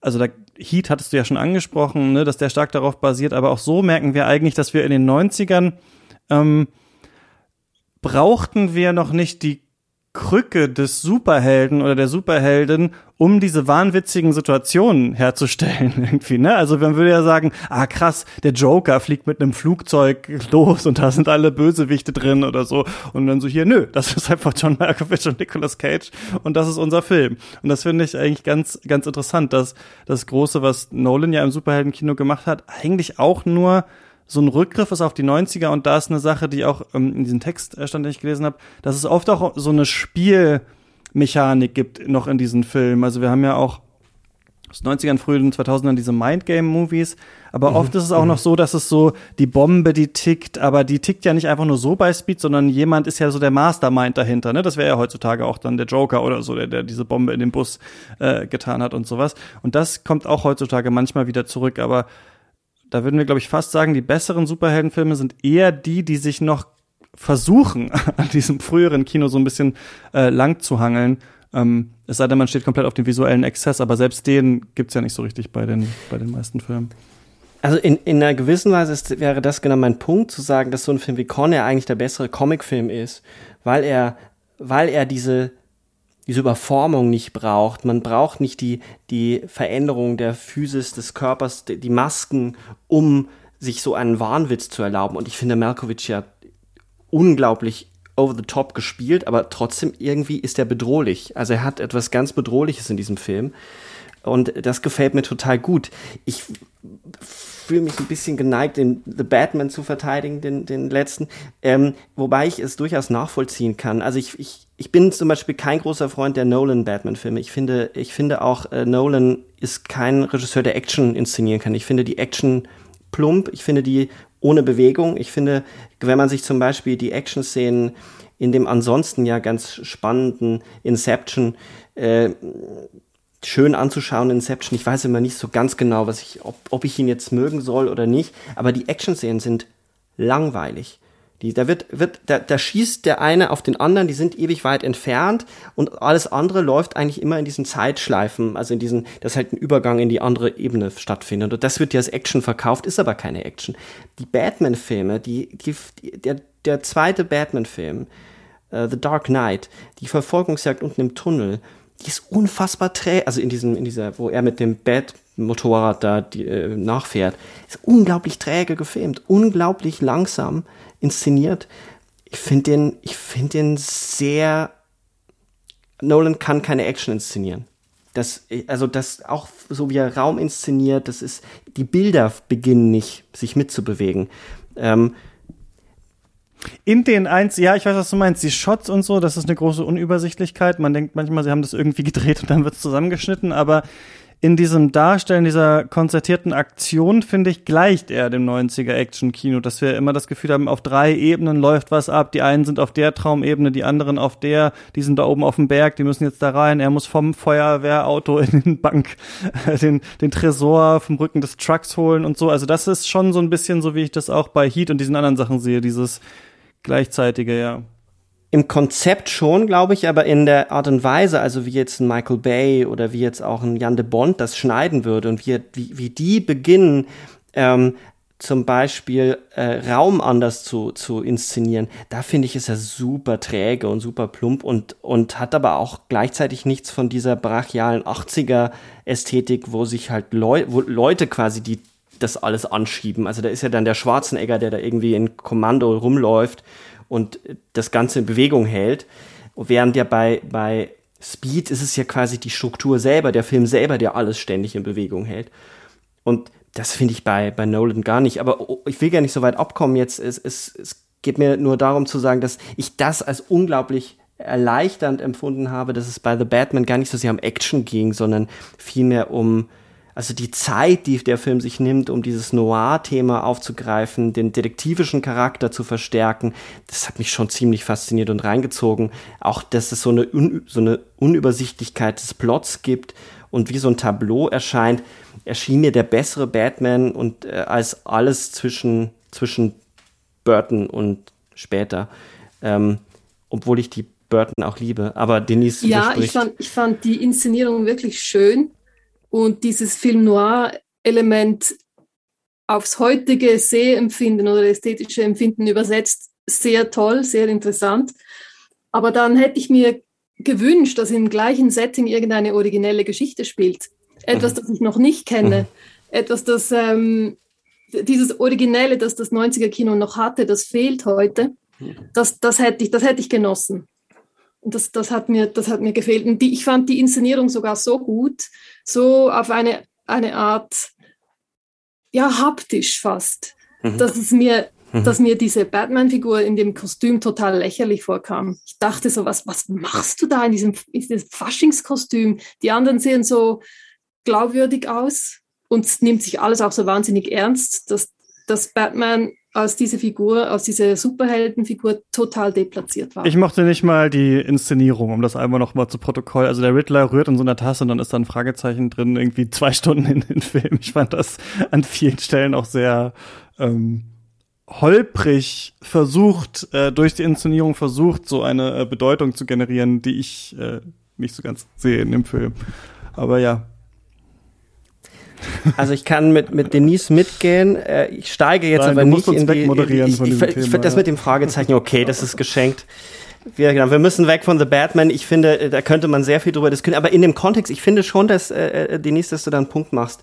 Ähm, in der Art und Weise, wenn man es vergleicht mit den 90er-Filmen, wo wirklich der Versuch ist, kreativ auf so einem großen Blockbuster-Level Ideen aus kleinsten also aus High Concept herauszuarbeiten. Und da haben wir es ja wirklich mit äh, drei Filmen zu tun, die das meisterlich machen. Jetzt kann man sagen, der eine gefällt einem mehr oder andere weniger. Aber dann ist ja John Woos Face Off jetzt ein ganz guter Film, über den wir nochmal sprechen können, weil da haben wir es ja mit einer, auch mit einer sehr, sehr, mit einem sehr High Concept äh, Ansatz zu tun. Die Idee, zwei Schauspieler, die so unterschiedlich sind. Ich, es waren ja auch mal, glaube ich, Stallone und Schwarzenegger im Gespräch in der Urfassung, die so unterschiedlich sind, sollen die Gesichter tauschen, weil der eine im Koma liegt und es muss der Ort der Bombe herausgefunden werden. Nicolas Cage spielt äh, Castor Troy, einen Superbösewicht, auch hier wieder, ein, eigentlich eine fast Comicfigur, so wie er angelegt ist am Anfang. Äh, und John Travolta spielt einen sehr ehrenwerten FBI-Agent, der aber besessen ist, äh, diesen Castor Troy zu fangen, ihn zur Strecke zu bringen, weil er nämlich seinen Sohn auf dem Gewissen hat. So ist die im Endeffekt ist damit ja die Handlung erzählt, nur dass eben nach Austausch des Gesichts, das Gesicht wird transplantiert, Castor Troy, Nicolas Cage auch aufwacht aus dem Koma und die Identität von ähm, von John Travolta annimmt. Somit haben wir es einerseits auch mit einem Film über Schauspielerei zu tun, über Schauspieler, die sich gegenseitig spielen. Ich habe ein tolles Interview äh, des älteren John Travolta gesehen, der sich nochmal erinnert hat und gemeint hat, er, er hätte ja ähm, einen leichteren Job gehabt als Nicolas Cage, weil Cage nachzuspielen sei ein bisschen einfacher als ihn und Cage hätte ja quasi so nuancierter spielen müssen. Ich fand das interessant, also wie sich die beiden dann annähern aneinander. Wie, wie steht ihr zu dem Film? Konntet ihr mit der Grundidee, die schon ein bisschen abgefahren ist, was anfangen? Hat euch der Film dann doch in den Bann gezogen? Das ist ganz lustig. Wir haben ähm, bei Katz zusammen mit Daniel Schreckert von äh, den Rocket Beans von Kino Plus äh, ein Special gemacht zu John Woo. Und wir ähm, planen normalerweise bei diesen Specials, wo wir durch diese ganzen ähm, Karrieren durchgehen, so drei Stunden, manchmal vier ein oder so. Und wir hatten gemerkt, dass wir uns voll verquatscht haben und wir waren irgendwie schon bei drei Stunden und Daniel hatte keine Zeit mehr und wir hatten gerade angefangen, über Face-Off zu reden. Und da meinte er, aber er kommt noch mal später noch mal wieder, dann machen wir das weiter. Und dann haben wir wieder angefangen, hatten dann eigentlich wieder einen drei Stunden Slot und haben eine ganze Stunde über diesen Film äh, gesprochen, weil der wirklich finde ich, also wenn man den nur und ich habe den ja nicht als Kind gesehen, als so ja, ich habe das mal gesehen, das war ja verrückt damals oder so in Erinnerung hat, ich finde, es lohnt sich echt, den nochmal zu schauen, aus unterschiedlichen Gründen. Nicht mal nur, nur filmisch, sondern einerseits halt inhaltlich, was da gemacht wird, dann was, was die Idee überhaupt ist und dann natürlich auch dieser Sprung, ne, also von äh, John Woo dann in die USA und der ja mit seinem ähm, ja diesem Action-Waffen-Ballett einerseits da so aufgefallen ist, aber bei ihm ging es ja auch ganz oft immer um so zwei Menschen umtänzeln sich. Es ist eigentlich auch eine große Romanze und Liebesgeschichte, die da äh, ineinander verwoben ist. Deswegen kann ich auch nur empfehlen, ähm, Face Off mal mal zu schauen und sich darüber darüber nachzudenken. Und ich hätte, glaube ich, verschiedene Aspekte, die wir noch nicht angesprochen haben. Und eine Sache, die ich euch vielleicht mal fragen würde, denn das ist was, das haben wir im Kino auch kaum noch, vor allem also ich würde sagen, wir haben es beim Streaming stark, äh, eine Fokussierung äh, darauf, gerade in Serien für jüngere Leute, aber im Actionfilm nicht mehr so, ist Sexualität. Wenn ich an die 90er denke, denke ich immer, ich weiß nicht, ob ihr die auch noch aus eurer äh, Kindheit von früher kennt, an diese Coke Light Werbung, wo der Coke Mann in dieses Büro kommt und irgendwie diese Coke Light bringt und so aufmacht und alle Frauen lechz, lecken sich über die Lippen und lechzen so nach seinem äh, Körper und so. Und äh, wenn man sich auf, ähm, ich glaube auf YouTube kann man sich so alte Werbeclips aus den 90ern angucken von ProSieben oder so, man ist erstaunt, wie sexualisiert alles ist. Denn so habe ich das als, aus der Kindheit auch noch in Erinnerung. Jede Werbung ist äh, Schweiß auf dem Frauenkörper, aber auch manchmal auf dem Männerkörper, aber natürlich eigentlich sexualisiert in die eine Richtung. Und das haben diese Actionfilme auch noch, aber eventuell verlieren sie es auch so ein bisschen und ähm, vor allem dann vielleicht in den 2000ern bis heutzutage, wo wir selten in einem großen Actionfilm noch überhaupt eine Sexszene und sowas drin haben. Und hier geht es ja auch darum, ne, um die Frau dann von dem einen und sowas. Das ist so eine Sache, finde ich, die auch auffällt, wenn man die Filme noch mal guckt, dass es eine sexuelle Ebene oft gibt. Ähm, die Figuren schon eine Sexualität haben und aber auch Liebe noch eine größere Rolle spielt, als es heutzutage auch im Kino, ähm, gerade im Action-Kino so ist. Ja, das stimmt. Das ist auch so, so ein Thema, das mich sehr beschäftigt, diese, diese Keuschheit und auch diese Unmenschlichkeit letztlich, wenn man das ganze Sexuelle und Erotische noch mehr einfach streicht. Die, die Superheldenfilme sind ja so, die kann man in der Bibelschule zeigen, die sind ja so, so anständig. Und bei Top Gun Maverick gibt es nicht mal einen Kuss, es gibt eine, eine, eine Art angedeutete Sexszene, aber sie küssen sich nicht mal was ist denn da los? Also wenn man es vergleicht mit dem alten Top Gun, wo diese, auch diese ganzen homoerotischen Untertöne total ausgespielt wurden, jetzt ist alles weg. Das fand ich äh, ziemlich irritierend. Ähm, und apropos 90er Werbespots, ich, ich, muss da unbedingt eine Empfehlung abgeben, nämlich Levi's. Schwarz-Weiß gedreht und für einmal ist nicht die Frau das Objekt, sondern der Mann. Es ist so ein, sind so, ich glaube, es sind Mormonen, so, eine, so zwei junge Frauen, die unterwegs sind und sie machen einen Stopp, sind in der Kutsche unterwegs und dann sehen sie, mhm. dass Kleider am Ufer liegen und sie schauen so ganz verschämt irgendwo hinter, dem, hinter dem, den Büschen hervor und dann kommt da so ein Typ aus dem Wasser, so ein Adonis. Und ja, kann man sich heute nicht mehr vorstellen, dass sowas als, Werbe, als Werbespot gedreht wird.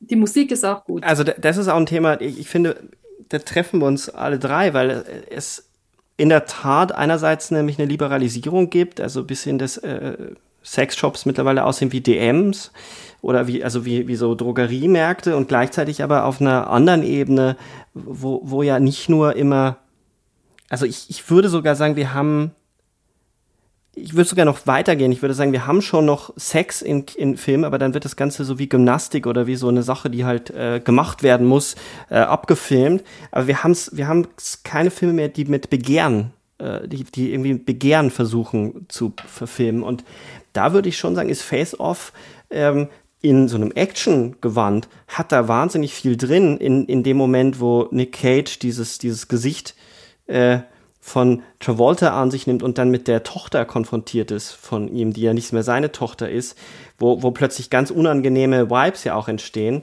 ähm, die, die, äh, die befremden und die irritieren. Und ähm, das darf im heutigen, in vielen dieser Blockbuster, in den heutigen Filmen äh, nicht mehr sein. Also ich finde, ich finde, ähm, den Sex selber äh, am unspannendsten an auch vielen der neuen Filme. So mir geht's, ich finde immer eher die Frage, wie ist es inszeniert, welche Sinnlichkeit, äh, welches Begehren kommt zum Ausdruck und äh, ich glaube, durch die größere Körperlichkeit dieser Actionfilme hat man auch immer eine größere Form von, Bege äh, von Begehren mit drin, von wo Adrenalin und äh, sexuelle Erregung irgendwie so manchmal parallel geführt werden, in dem einen Film mehr, in dem anderen Film weniger. Ich meine, Speed ist ja auch, muss man auch mal ganz offen sagen, ich meine, die beiden verlieben sich in diesem, also Sandra Bullock und Keanu Reeves, die fangen ja schon in der Hälfte des Films an, miteinander zu flirten, während sie gleichzeitig gucken müssen, dass die Bombe nicht hochgeht. Das kann man sich, da kann man sich einerseits drüber lustig machen, man kann es aber auch ernst nehmen und sagen, na ja, aber es wird ja in dem Film ja auch noch mal thematisiert, ironisch, dass sie sagt, äh, Beziehungen, die unter solchen Stresssituationen ähm, äh, quasi zustande gekommen sind, die helfen nicht unbedingt weiter. Und dann, dann glaube ich, sagt sie doch auch, ja, was machen wir dann? Sagt er, dann sagt er, ja, dann haben wir halt mehr Sex.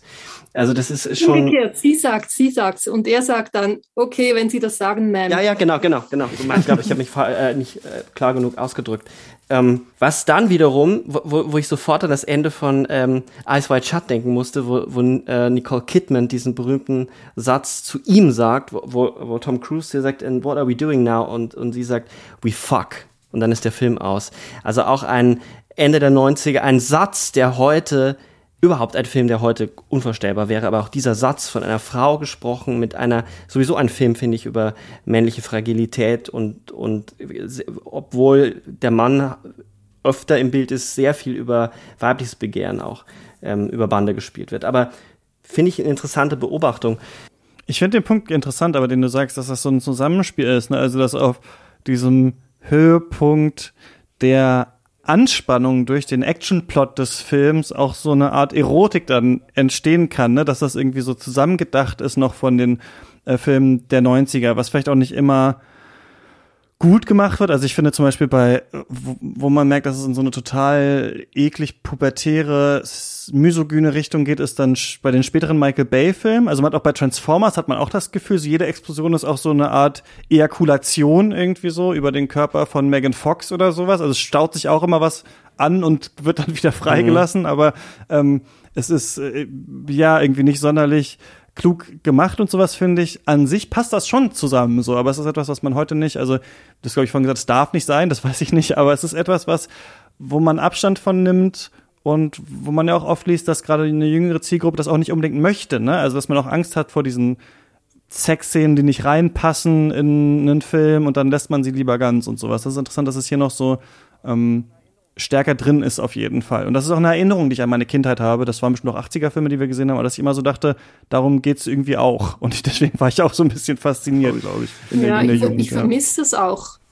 Diese, das Körperliche im, im Kino, das, das fehlt mir echt. Also gerade im, im Mainstream-Kino, ich finde, das ist ein Riesenverlust, der da stattgefunden hat. Und ähm, wenn wir schon bei, bei Speed nochmal waren, die, die, die Figur, die, die Sandra Bullock spielt, ich finde die ziemlich einzigartig im Actionkino, weil sie etwa so badass ist wie er. Dass sie die Nerven hat, um zu flirten mit ihm, während sie eigentlich die ganze Zeit in Lebensgefahr schwebt, das fand, das fand ich wirklich, das fand ich toll. Das ist so eine, eine Frauenfigur, die man fast nie antrifft. Die einfach cool ist, ihr Ding macht, nebenbei noch einen Typen verführt so vielleicht zum letzten Mal, ich weiß nicht, im, im Film Noir? Keine Ahnung.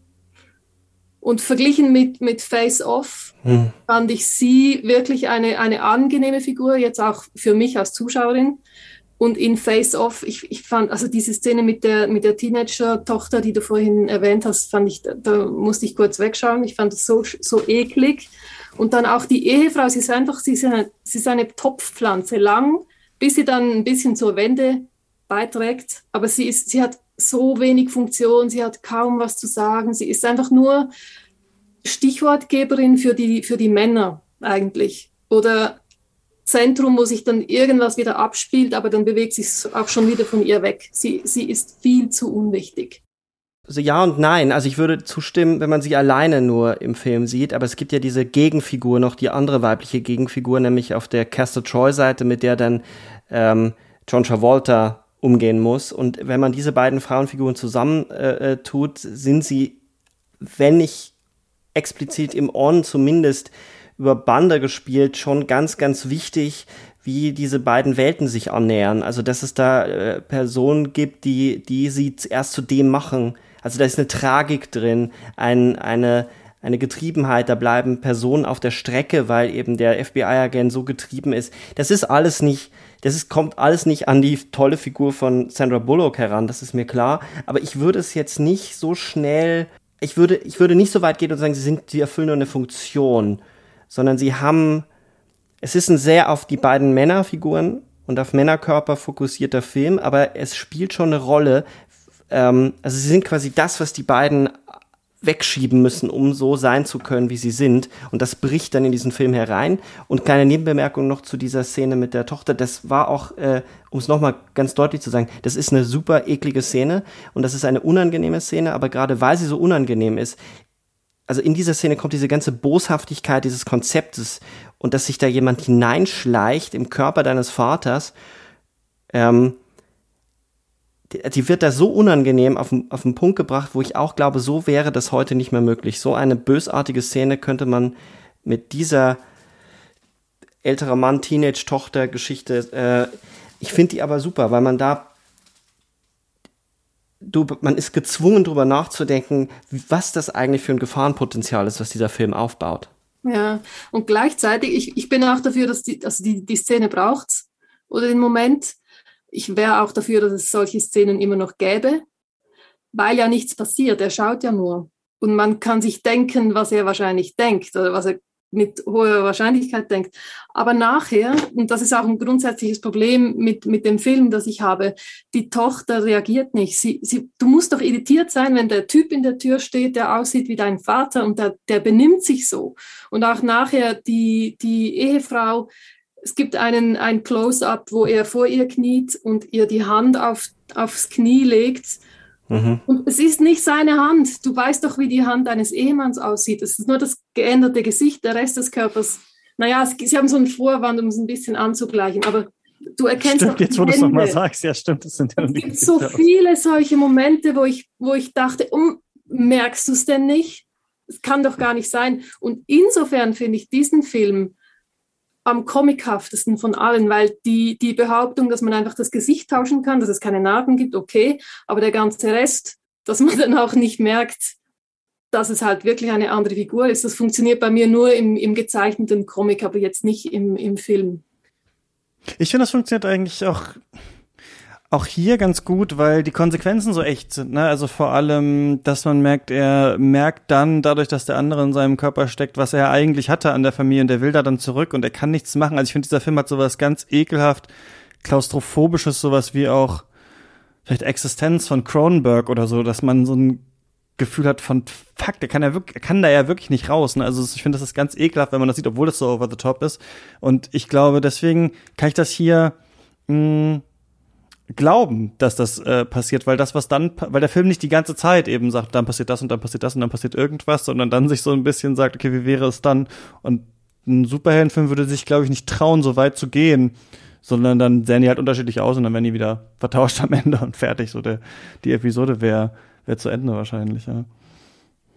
Also, dass man, dass die Hände nicht so aussehen, so das würde ich am Ende alles das, das fällt unter das Konzept und das würde ich mitgehen, weil ich die Grundidee nämlich auch äh, total spannend finde und auch in der Frage, warum die Tochter äh, es nicht, nicht sieht oder nicht sehen will. Ich würde das so ähnlich beantworten wie bei Titan, wo ja häufig kritisiert wurde, warum äh, der Vater äh, ja nicht sagt, dass, also er weiß sehr schnell, dass in Titan sie nicht sein Sohn ist. Weil er es, weil, weil er es nicht will, weil eine gewisse Form des Begehrens befriedigt wird. Und das wird in dem Film vielleicht nicht so clever und nicht, weil es ist eben kein Arthouse-Film, es ist, es ist doch noch ein Blockbuster. Relativ schnell wird etabliert, dass die, die Tochter will eigentlich einen cooleren Vater. Die, die Mutter, äh, die Ehefrau, ähm, dann gibt's diese Tagebucheinträge und so. Das kann man alles plump finden, aber es ist, es, es sagt viel so, was ist eigentlich der andere? Ähm, was sehen wir in dem anderen, wen sehen wir in dem anderen. Und manchmal ist der andere wirklich jemand anderer, nämlich dann nicht mehr der Vater, nicht mehr der Ehemann. Und trotzdem, aber wir, wir bemerken es nicht, weil wir uns so sehr wünschen, dass unser Ehemann, unsere Partnerin etwas anderes macht. Und wir sind davon dann befriedigt, weil man genauso gut sagen kann, die, die, die Gegenspielerin oder die, die Mutter von dem Kind von Nicolas Cage, die Gangster verlassene Gangsterbraut, so wird die ein bisschen geführt, ähm, müsste er auch merken, dass er plötzlich gut ist und sie nicht abstößt und wegstößt. Aber interessanterweise lösen ja beide in den jeweiligen Familien ein großes Problem. Einmal kümmert sich ja dann Cage Travolta um die Tochter, indem er ihr irgendwie sagt so, hey, lass dir das nicht gefallen, schüttelt diesen komischen, übergriffigen Typen ab. Und auf der anderen Seite kümmert sich Travolta Cage um das Kind, um diese Frau. Und das finde ich so interessant, weil hier Gut und Böse so ineinander greifen und etwas Klaustrophobisches ist, du bist im Körper des anderen und musst da drin irgendwie agieren. Und das finde ich schon ziemlich gut. Abgesehen von der Action, die toll inszeniert ist. Ähm, außer dass mir der Film ein bisschen zu glatt aussieht, aber ähm, finde ich das schon faszinierend und hat sehr viel von Body Horror. Also deswegen finde ich Cronenberg, also nicht in der Härte, aber so in der Anspielung, was heißt es eigentlich, eine Identität zu haben und einen Körper zu haben und wie hängt das zusammen, wie man wahrgenommen wird. Das finde ich, spielt der Film zumindest ansatzweise ganz gut durch. Ich konnte mich gar nicht darauf einlassen, weil mich mhm. eben diese, diese Art der Inszenierung so, es hat mich ständig rausgeworfen. Ich fand das zu unglaubwürdig. Ich fand es auch nicht gut inszeniert ich ich finde ihn zu lang. Er hat kein, im Unterschied zu Con Air und auch Speed hat er, er hat keinen Rhythmus. Es ist, ist alles so zerdehnt. Ähm, aber vor allem diese, diese, die Körperlichkeit, die wir ja vorhin eigentlich gelobt haben, des, des 90er Kinos, die Art und Weise, wie damit umgegangen wird, ich fand die aus heutiger Sicht vielleicht einfach zu schlecht inszeniert und zu, zu schlecht oder zu nachlässig. Mhm ähm, begründet auch, um mich wirklich dann auf die philosophische Ebene des Films noch einlassen zu können. Also ich konnte es nicht ernst nehmen. Ein bisschen ernst nehmen muss man ja auch das Unernste, aber jetzt in dem Fall konnte ich es gar nicht ernst nehmen. Ich kann, ich kann das soweit verstehen, als dass es wahrscheinlich der Film ist, der wirklich am nächsten am Musical ist. Ähm, also es wird ja immer gesagt Ballett, also John Woo würde Ballett inszenieren. Ich finde John Woo immer sehr musicalhaft. Ähm, wie interessanterweise, wenn man mal die, die Scores dieser Filme nebeneinander legt, alle sehr ähnlich sind und sehr groß und, und mhm. einerseits Orchester und gleichzeitig es kommen immer so. Es gab noch Melodien, merkt man. Das ist ja sowieso was, was im Soundtrack ähm, so ein bisschen out ist. Also wir haben ja spätestens mit, war das bei Inception bei dem Trailer, ne? Diese, ähm, dieses Gedröhne irgendwie so im Actionfilm und im Action-Trailer, dann abgelöst ja von den äh, Cover, von den Cover-Songs, die wir heutzutage viel haben. Aber ich finde auch, wir haben hier noch diese äh, getragenen Melodien von Bläsern und Streichern und so, was aber auch immer so ein bisschen was ähm, Stichwort Militarisierung in so Militärparade so ein bisschen geht, finde ich. Also ähm, es könnte auch ein, es hätte auch der große Zapfenstreich äh, sein können, vielleicht nicht der von Merkel, aber an sich könnte man sich so einen Song da auch vorstellen. Ja. Ich würde trotzdem sagen, dass immer was Musicalhaftes noch reinbricht, in die, in, was nicht negativ sein muss, aber dadurch, dass so Orchester mit so E-Gitarren, also mit so Hardrock-Kitsch kulminiert. Das hat man, finde ich, in fast all diesen Filmen. Äh, wobei, wenn du sagst Inception, ähm, und dann kommen wir ja schon zum zu ähm, Zimmer, weil Zimmer hat nämlich den Soundtrack zu The Rock gemacht und Inception. Also Zimmer konnte auch mal anders. Ich finde nämlich äh, wirklich ich weiß gar nicht, warum die Leute alle diesen Dune-Soundtrack so toll finden. Ich könnte, ich könnte ja. speien. Überhaupt bei dem Film könnte ich ganz schlimm. Das ist auch ein Beispiel, das, das wäre noch ein Beispiel für einen unkörperlichen Film, der die ganze Zeit was behauptet, dass da Körper von A nach B irgendwie gehen, der versucht, einen Heldenkörper zu konstruieren. Und es langweilt mich einfach nur, weil es, weil es keine Dynamik hat, weil alles, weil ich es schon kenne. Und dann werden wieder einige Leute sagen, ja, aber es ist halt die, die, die Adaption eines Romans, der nun mal so ist. Und ich denke mir, ja, aber dann macht, dann, ihr habt die Freiheit, was anderes zu machen, es irgendwie zu beschleunigen. Ist einer der Filme, der mich ratlos, also ist einer der Filme, der mich so ratlos zurücklässt. Ähm, und der hat ja auch Action-Szenen, aber die sind sowas von, als Jason Momoa da mit dem Flugzeug da wegfliegt und dann immer dieser komische Strahl hinter ihm her ist. Also, da war jede verdammte Flugzeugverfolgung in Star Wars mehr Action als das. Könnte ich mich aufregen über den Film, aber wir das haben, ja, das ist irgendwie interessant, welche, also,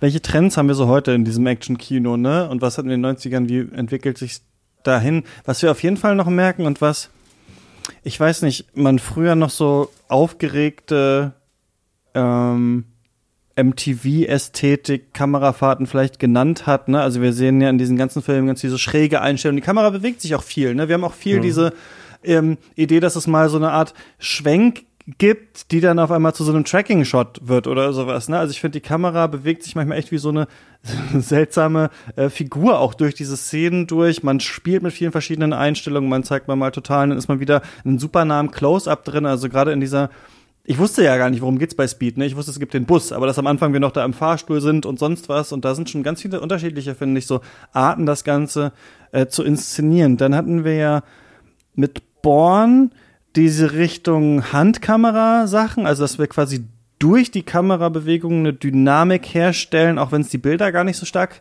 hergeben. Das ist ja dann so eine Art Unart geworden, die wir bei Quantum of Solace oder so auch viel gesehen haben. Und dann jetzt haben wir so unterschiedliche Tendenzen, aber ich finde, wir haben wenig, also ich finde, wenn man das sieht, lächzt man ein bisschen nach diesen schnellen Kamerabewegungen, bei denen man so das Gefühl hat, die haben wir heutzutage, das ist es vielleicht, was ich sagen will, wir haben die heutzutage oft, um zu vertuschen. Also wir haben dann Schauspielende, die können gar nicht richtig Martial Arts und deswegen haben wir hektische Kamerabewegungen, damit wir das irgendwie vertuschen. Genauso haben wir es häufiger im Action-Kino, dass wir sagen, wir haben nicht den Bock, tatsächlich einen Bus irgendwo durchfahren zu lassen oder sowas. Deswegen machen wir das in CGI.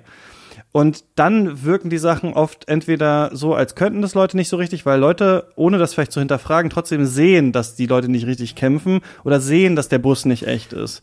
Und ein Film fand ich, bei dem wir heutzutage, der kein 90er-Actionfilm ist, aber bei dem wir heutzutage ähm, sehen, wie es auch gehen kann, ist ähm, dieser indische Mega-Blockbuster RRR, der ja gerade so auch sehr gehypt wird und so, da habe ich gerade so ein Making-of zugesehen. Und da ist es ganz interessant, dass immer die Dinge, die die What the fuck Action-Momente sind, wo keine Tiere drin vorkommen, denn die Tiere sind alle animiert, aber wo ein Zug von der Brücke runterfliegt oder sowas oder jemand auf einem Pferd gegen so eine Balustrade reitet und dann da runtergeschmissen wird, die sind alle echt. Also das hat man wirklich alles gebaut und gemacht und der Rest ist CGI. Und das finde ich einen total interessanten Kniff, wie man auch heutzutage so eine Art von äh, Kinetik und Räumlichkeit in Actionfilme übersetzen kann, obwohl man sehr viel aus CGI baut. Das ist aber, was das Marvel kaum macht. Ne? Ähm, da läuft halt Peter Parker auf dem Haus zu und das Haus ist halt CGI, obwohl es einfach in New York steht. So ungefähr. Ne? Also, dass man einfach die Technik als Krücke nimmt. Das ist was, was heute, glaube ich, oft gemacht wird. Und da müsste man, glaube ich, wieder ähm, weg. Also nicht äh, zum Retuschieren und Übertünchen, sondern eher zum Hervorheben vielleicht von etwas Echtem, was wir noch äh, sehen wollen. Das CGI zerstört halt ähm, Bewegung. Also in dem Sinne, als dass zur Bewegung die Verzögerung, das Tänzeln, ein Rhythmus gehört, also eine Choreografie, aus dem Körper heraus. Man sieht das zum Beispiel ganz stark, da sehen wir jetzt zwar in den 80ern, aber es ist ein Beispiel, woran man das gut sagen kann, im ersten Die Hard, im ersten Stirb langsam, wo sehr vieles, die Stunts wirklich da gespielt sind und Körper miteinander kämpfen und äh, die Bewegungen verzögern, verstolpert werden. Ähm, und man dann auch das Gefühl bekommt, dass dort wirklich etwas auf dem Spiel steht, während bei den Kämpfen in, bei den Avengers, wo es ja meistens ja auch noch computergenerierte Gegner sind, alles zu glatt, zu wie an der Schnur gezogen. Also das heißt wirklich algorithmisch. Ich würde sagen, das sind algorithmische Bewegungen, die berechnet sind, die aber die so perfekt sind, dass sie auf mich nicht mehr echt wirken. Ich finde nicht, dass sie hm? sehr echt aussehen. Ich habe häufig ähm, Mühe mit diesen CGI ähm, Kampfszenen, weil ich finde, sie sind irgendwie sind alle Bewegungen sind so rund. Ja, genau, das meine ähm, ich ja. Das ist, äh, das ist, ja, das ist ein, dann wirklich zu glatt. Dann die stolpern auch nie, wie sie auch nie irgendein Zögern haben im, im Dialog. Das ist alles so, ja, wirklich, was hast du gesagt? Algorithmisch. Also das wäre so, wäre wär irgendwie so eine Krücke, die ich, die ich mir gebaut habe, um einen Begriff zu haben, um das zu beschreiben. Ich frage mich nur, wir sind damit ja ein bisschen in der Minderheit scheinbar, weil äh, der Erfolg gibt diesen Filmen ja recht. Also ähm, Avengers, die, jetzt der Spider-Man, ich meine, das ist, für mich ist das die große Tragik, dass ausgerechnet Spider-Man das Kino, also die Leute wieder ins Kino zurückgeholt hat, während ganz viele andere großartige Filme irgendwie gescheitert sind, irgendwie wie Licorice Pizza oder so, und da kein Mensch reingegangen ist, gefühlt. Ähm, habt ihr dazu, das wäre fast so die vorletzte Frage, die ich habe, habt ihr dazu irgendwie eine Erklärung? Was ist, warum funktioniert das? Wir haben jetzt ja mehrere Kritikpunkte geäußert und ja auch Argumente. Das ist ja jetzt nicht nur Geschmacksurteile, die wir, sondern wir, man kann es ja wirklich an den Filmen festmachen warum funktionieren die trotzdem? Warum sind, sind wir drei jetzt so, gehört dieser Minderheit an, die sagt so, was ist das, Avengers? Warum, also das, irgendwas funktioniert hier doch nicht. Weil Bedeutung über ganz andere Wege generiert wird, würde ich sagen, bei diesen Filmen. Also die Konzerne haben eine riesige Marketing, ähm, große Marketingbudgets und das Wichtigste heutzutage ist, die Marken äh, zu platzieren und die immer wieder aufzurufen. Und das ist ja wirklich eine Maschinerie. Ne? Also wir merken ja auch gerade, dass Disney Plus ganz gut abgeht eigentlich. Und Netflix, ähm, jetzt wo sie Friends und äh, weiß ich nicht, Doctor House und Breaking Bad und diese ganzen Sachen verlieren, weil alle ihre eigenen Streaming-Services äh, aufmachen, sich auch fragen muss, was haben wir eigentlich für Marken, die die Leute kennen? Ne? Eine super erfolgreiche Stranger Things hast du schon genannt jetzt, aber die einfach so aus dem Nichts zu kreieren, ist schwierig. Und ähm, Disney hat ja für irgendwie einen Spottpreis damals Marvel verkauft und grast das natürlich jetzt ab nach diesen äh, Marken und diesen Figuren, die sich da immer wieder treffen.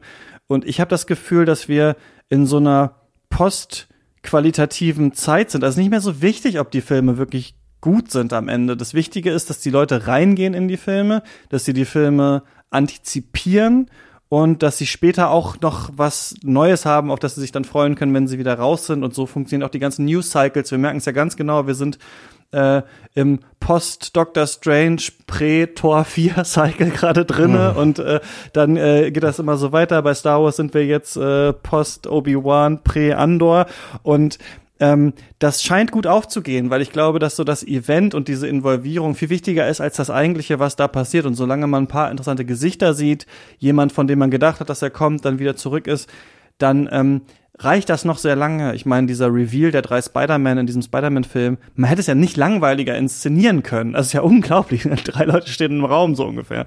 Ähm, und äh, deswegen ist da, würde ich sagen, einfach nicht mehr das Ziel, Leute, die cinephil sind oder die an Kinetik interessiert sind, äh, zufriedenzustellen. Aber ähm, ich weiß nicht halt nicht, ob ihr RRR gesehen habt. Ähm, der generiert ja gerade richtig einen Hype.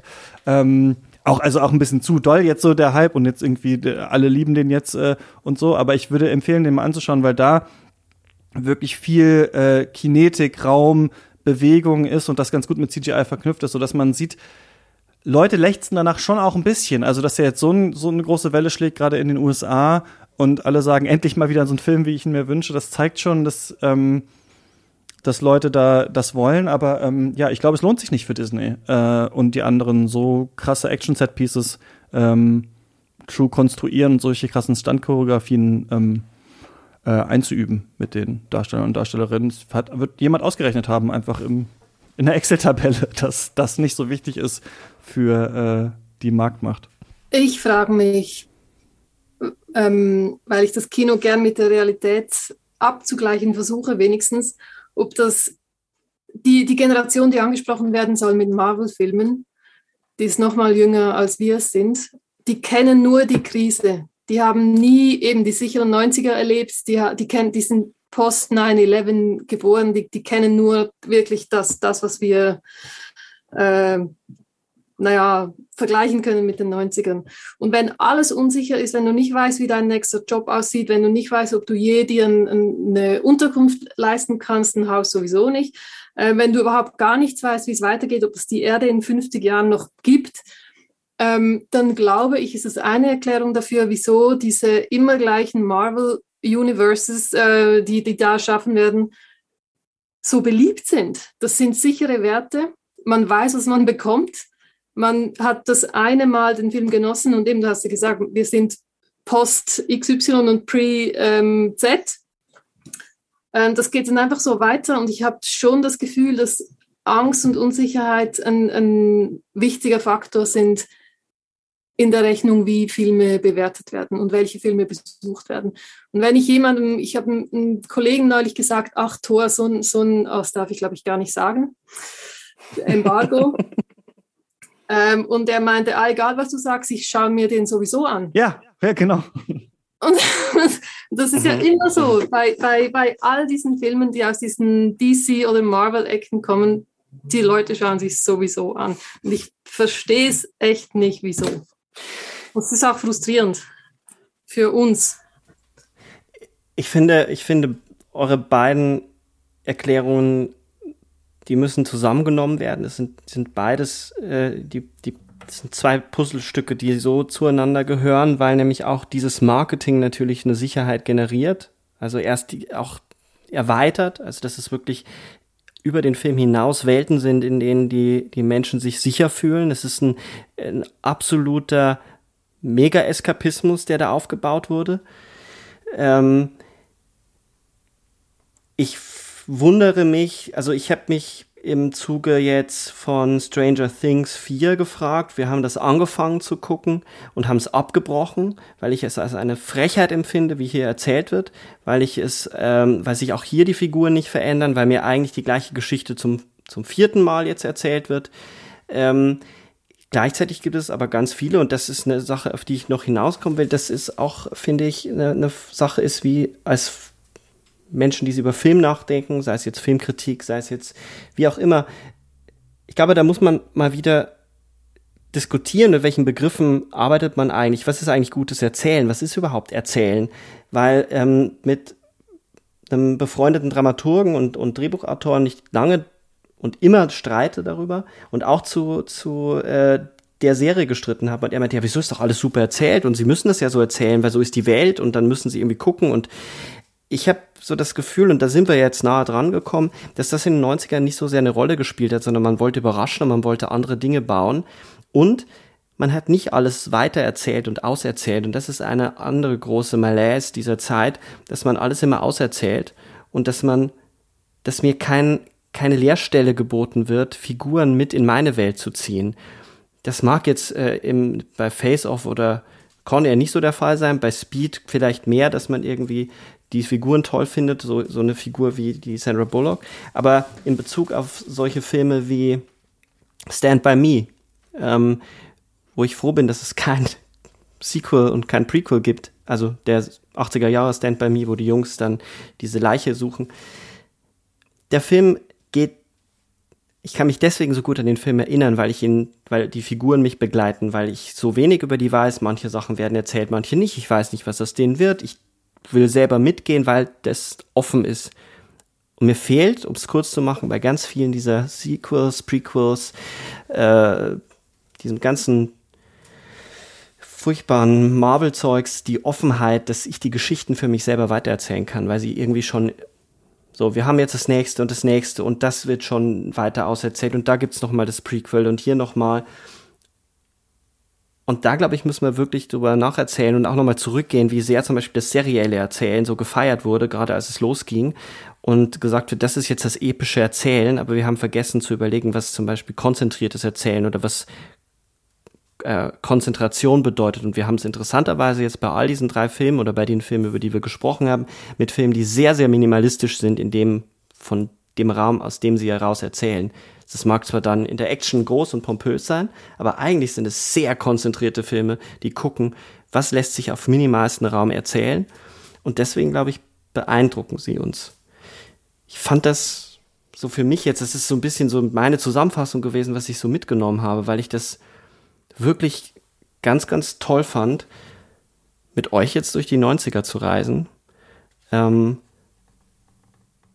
und interessanterweise sind wir, sind wir ja nicht an den 90er stehen geblieben, sondern wir waren ja auch ganz viel gegenwärtig und haben äh, das als Folie benutzt, um über jetzt zu reden. Was zu meiner letzten Frage führt. Wir haben so viel darüber gesprochen, dass es so viel schlechte Actionfilme gibt und haben jetzt diese ganz, haben da so drauf eingeprügelt. Was ist denn einer der gegenwärtigeren, der gerade vielleicht auch laufenden Filme, wo er sagen würde, da ist Action gut inszeniert gewesen oder das hat euch irgendwie gepackt oder das war körperlich. Was ist so ein Film, wo ihr sagen würdet, da hat es auch mal nach den 90ern noch funktioniert? Wirklich so wenig, aber der letzte, der mir in guter Erinnerung ist, ist Bastille Day mit Idris Elba. Der spielt in Paris. Er spielt einen, jetzt bin ich nicht mehr ganz sicher, ob es Geheimdienstagent ist oder ein Polizisten, der es geht um einen Terroranschlag, Bombe geht hoch. Er muss ähm, natürlich herausfinden, wer das war, heftet sich an die Fersen von einer Frau, die ihn dann auf eine Spur führt. Und am Ende läuft es darauf hinaus, dass er einen Komplott innerhalb, glaube ich, der, der Polizei, äh, dass er das aufdeckt. Es gibt, es gibt dann so einen Twist gegen Ende, der die ganze Handlung nochmal auf eine andere Ebene hebt. Und alles, was man gedacht hat, es sei, war nochmals äh, ganz von der anderen Seite anschaut. Und das Beste an dem Film war, es gibt kein CGI, es ist alles echt, die Stunts sind echt, es, die Explosionen sind echt. Es ist eine, eigentlich ein Film im Geist der 90er, eine einfache Idee, geradeaus durcherzählt, ohne unnötige Kampfszenen, nichts, das ablenkt vom, vom, vom Weg, den er macht, der dann an dieses Ziel führt, das wirklich überraschend ist. Ich würde noch mal ähm, Jallikattu ins Rennen schmeißen. Der ist eigentlich schon von 2019. Der war bei uns bei Katz, aber der Film des Jahres 2021, weil der erst da ins äh, Kino gekommen ist. Denn etwas, was mich ein bisschen nervt gerade, vielleicht liegt es aber auch daran, dass wir gerade unsere Folge äh, gemacht hatten zur Heldenreise von Joseph Campbell und uns so gefragt haben, vergiftet dieses Konzept eigentlich das Kino? Also ist es erzählökonomisch im Film einfach muss man das so machen? Hat eine Person, die ist ganz toll und die muss halt gegen ganz viele Widerstände dann ähm, kämpfen, um am Ende ihre Liebe zu erhalten und dann geht's wieder zurück ins Einfamilienhaus oder so. Also ist ja was, was wir jetzt auch, finde ich, bei diesen 90er-Filmen nur angesprochen, aber die Frauenrollen, alle sind so Dads, alle sind irgendwie so sympathische Professionelle und sowas. Das stößt mir schon auch sauer auf, ne? wenn wir später die militarisierteren Filme vielleicht noch bekommen werden. So, ich finde, hier ist auch schon was angelegt von viel Verständnis für das Polizeisystem, den Staat und so. Jallikattu hingegen ist ein Film ähm, aus Kerala, aus Indien, wo ein Dorf einen Stier jagt. Der Stier ist quasi fast übermenschlich, bringt das Dorf um und hier sehen wir, wie eigentlich ein Mob aus 100 Leuten äh, versucht, diesem Tier habhaft zu werden und das wird immer äh, abstruser und das ist ja mit die interessanteste Kameraarbeit, die ich in letzter Zeit äh, gesehen habe. Es gibt wahnwitzige Action-Szenen, Massenszenen und ich lechze, glaube ich, so ein bisschen nach Filmen, wo nicht das heroische Individuum so im Mittelpunkt steht, sondern eher mehrere Leute, vielleicht eher soziologisch erzählt wird. Und hier fragen wir uns auch, ist das überhaupt gut, dass sie das jagen und sowas. Deswegen wäre das so ein Tipp von mir. Aber ihr seht, ich bin auch nicht so im aktuellen Action-Kino drin, deswegen ähm, hier dieser äh, Tipp jetzt von mir, aber der lohnt sich auf jeden Fall sehr. Ich glaube, der ist auf Amazon oder so. Ich wurde jetzt von dir auf einen, äh, auf noch einen Film, ich hatte mir einen anderen aufgeschrieben, aber ich würde jetzt beide äh, erwähnen, weil der eine auch ein bisschen auf der Hand liegt und sowieso schon so tot besprochen ist. Trotzdem finde ich nach wie vor diese eine Szene Mad so Max Fury Road? Nee, nee, nee. Okay. Nee, nee. Äh, den den finde ich auch gut, aber ich finde den aus anderen Gründen gut. Ich finde den gar nicht so sehr als, ich weiß gar nicht, ob mich der von der Action her so mitgerissen hat. Ich musste da nochmal drüber nachdenken, warum ich den, äh, warum ich da irgendwie so mich dagegen sperre, den zu nennen. Atomic Blonde. Ich finde Atomic Blonde Atomic Blonde hat diese Härte und hat auch eine Frauenfigur, die einfach cool ist und die einfach auch cool sein darf und er ist natürlich super postmodern und spielt irgendwie mit Geschichte, aber es gibt diese, diese Szene in diesem ähm, Treppenhaus, das ist für mich immer noch in einer Einstellung wohl gedreht, das müsste man sich auch nochmal genau angucken. Ähm, das ist richtig heftig und hart und ähm, da spürt man jeden Schlag, jeden, also es gibt auch so eine Szene in Haywire, äh, äh, wo, wo es auch im, im Hotelzimmer ähm, finde ich auch sehr gut inszeniert. Da finde ich den Film aber insgesamt nicht so gut. Ich finde, das ist ein Actionfilm, wo ich auch wirklich sagen würde, das ist so eine Frauenfigur, toll, gefällt mir, die darf einfach cool sein, die, da muss nicht irgendwie noch viel Großartiges reingeschrieben werden. Nein, ich dachte noch an einen anderen Film auch. Ich weiß jetzt nur nicht, heißt der auf Deutsch Die Verachteten, Les, Les Miserables? dieser in den Banlieues spielende Polizeithriller-Film, der hat jetzt nicht so viel, der hat keine Explosion oder so, aber er hat ein unglaubliches Tempo und eine Action, wo ich auch das Gefühl habe, da hat man eine Körperlichkeit, da hat man ein Gefühl für Raum, da, hat, da wird die etwas. Die Wütenden heißt Die der. Wütenden, genau. Da wird etwas erzählt von der, von der Druckkammer der Banlieues. Ähm, und es ist für mich ein Actionfilm, einer, der das halt eben noch ein bisschen anders erzählt, aber da hat man auch etwas ohne CGI, etwas über Polizei und etwas über die Gegenwart. Ähm, und das wäre so mein, mein Tipp, glaube ich, dass man, das lohnt sich sehr. Der ist auch, glaube ich, in Deutschland ein bisschen untergegangen. Ich weiß nicht, ob äh, wie der in der Schweiz angekommen ist, aber äh, fand ich ganz, ganz toller Film. Ich habe noch eine letzte Frage an euch, will aber auch nicht im Rahmen des Podcasts sprechen, nee, aber her es damit. kommt mir gerade so. Eine Person, die wir noch auf Schauspielseite haben, die wirklich noch aus dem 90er Action-Kino ja auch mitkommt und noch Filme macht, die nicht nur von CGI dominiert sind, ist ja Tom Cruise. Und bei Mhm. Tom Cruise habe ich persönlich, ich wollte nur fragen, ob ihr das teilt oder nicht. Nils, du hast ja auch schon ähm, Top Gun Maverick angesprochen. Habe ich das Gefühl, es geht so in die andere Richtung. Also wir, alles muss immer der größte Stunt aller Zeiten sein und dann springen wir aus dem Raumschiff raus und sowas, dass es fast zu trying too hard wird in diesem Film, weil da haben wir es auch schon mal erstolpert. Er hat sich ja auch da den Knöchel, was war das, gebrochen oder was, als er gegen dieses Haus da gedonnert ist. Ähm, das ist ja so die andere Richtung, die wir haben. So, es, es fühlt sich nur noch nach Action an, wenn Tom Cruise wirklich fast in der Atmosphäre verglüht ist. Seht ihr ihn als Erben davon und als, als eine sinnvolle Weiterführung dieses 90er Action-Kinos? Das fände ich einfach noch interessant, wie diese Mission Impossible-Reihe und sowas jetzt weiter äh, geht, weil da würden wir ja sagen, da haben wir es ja noch, da versucht es ja immerhin noch jemand. Hm. Ich habe Mission Impossible irgendwann aus den Augen verloren. Ich glaube, ich habe drei gesehen und dann aufgegeben und ich kann die auch nicht mehr voneinander unterscheiden. Hm. Aber an Top Gun Maverick fand ich extrem interessant, dass ich fand, der ganze Film ist eine einzige Abschiedsvorstellung. Es gibt ständig Sätze wie du, du, die, die, die Zukunft ist da und du hast keinen Platz mehr, find dich damit ab, du bist passé, wir schaffen dich ab, wir schaffen alles ab. Und ich fand, es ist ein Abgesang aufs Kino von damals ähm, auf die USA von damals und auch auf Tom Cruise, der eigentlich vor allem sich selbst spielt in, in, in, diesem, in diesem Film. Insofern, weil das so eine Beerdigung war, kann ich mir jetzt fast nicht vorstellen, dass er derjenige ist, der diese Art von Kino in, in die Zukunft transportieren wird. Ich weiß, was du meinst, aber ich, ich habe Mühe, mir das vorzustellen.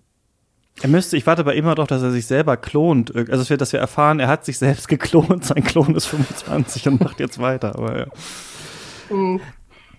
Ich finde es gerade äh, spannend, weil du was ansprichst, was ich irgendwie nie verbalisieren konnte bei den Filmen, weil die letzten Mission Impossible waren handwerklich natürlich alle toll gemacht und das war auch mitreißende Action, die in der Art und Weise, wie wir das jetzt versucht haben zu definieren, sehr körperlich ist und es ist, da kann man nichts dran meckern und trotzdem werde ich damit nicht warm und ich glaube, es ist genau dieser Kult, dass man das Gefühl hat, es dreht sich alles nur um ihn, um Tom Cruise, der bigger than the movie ist.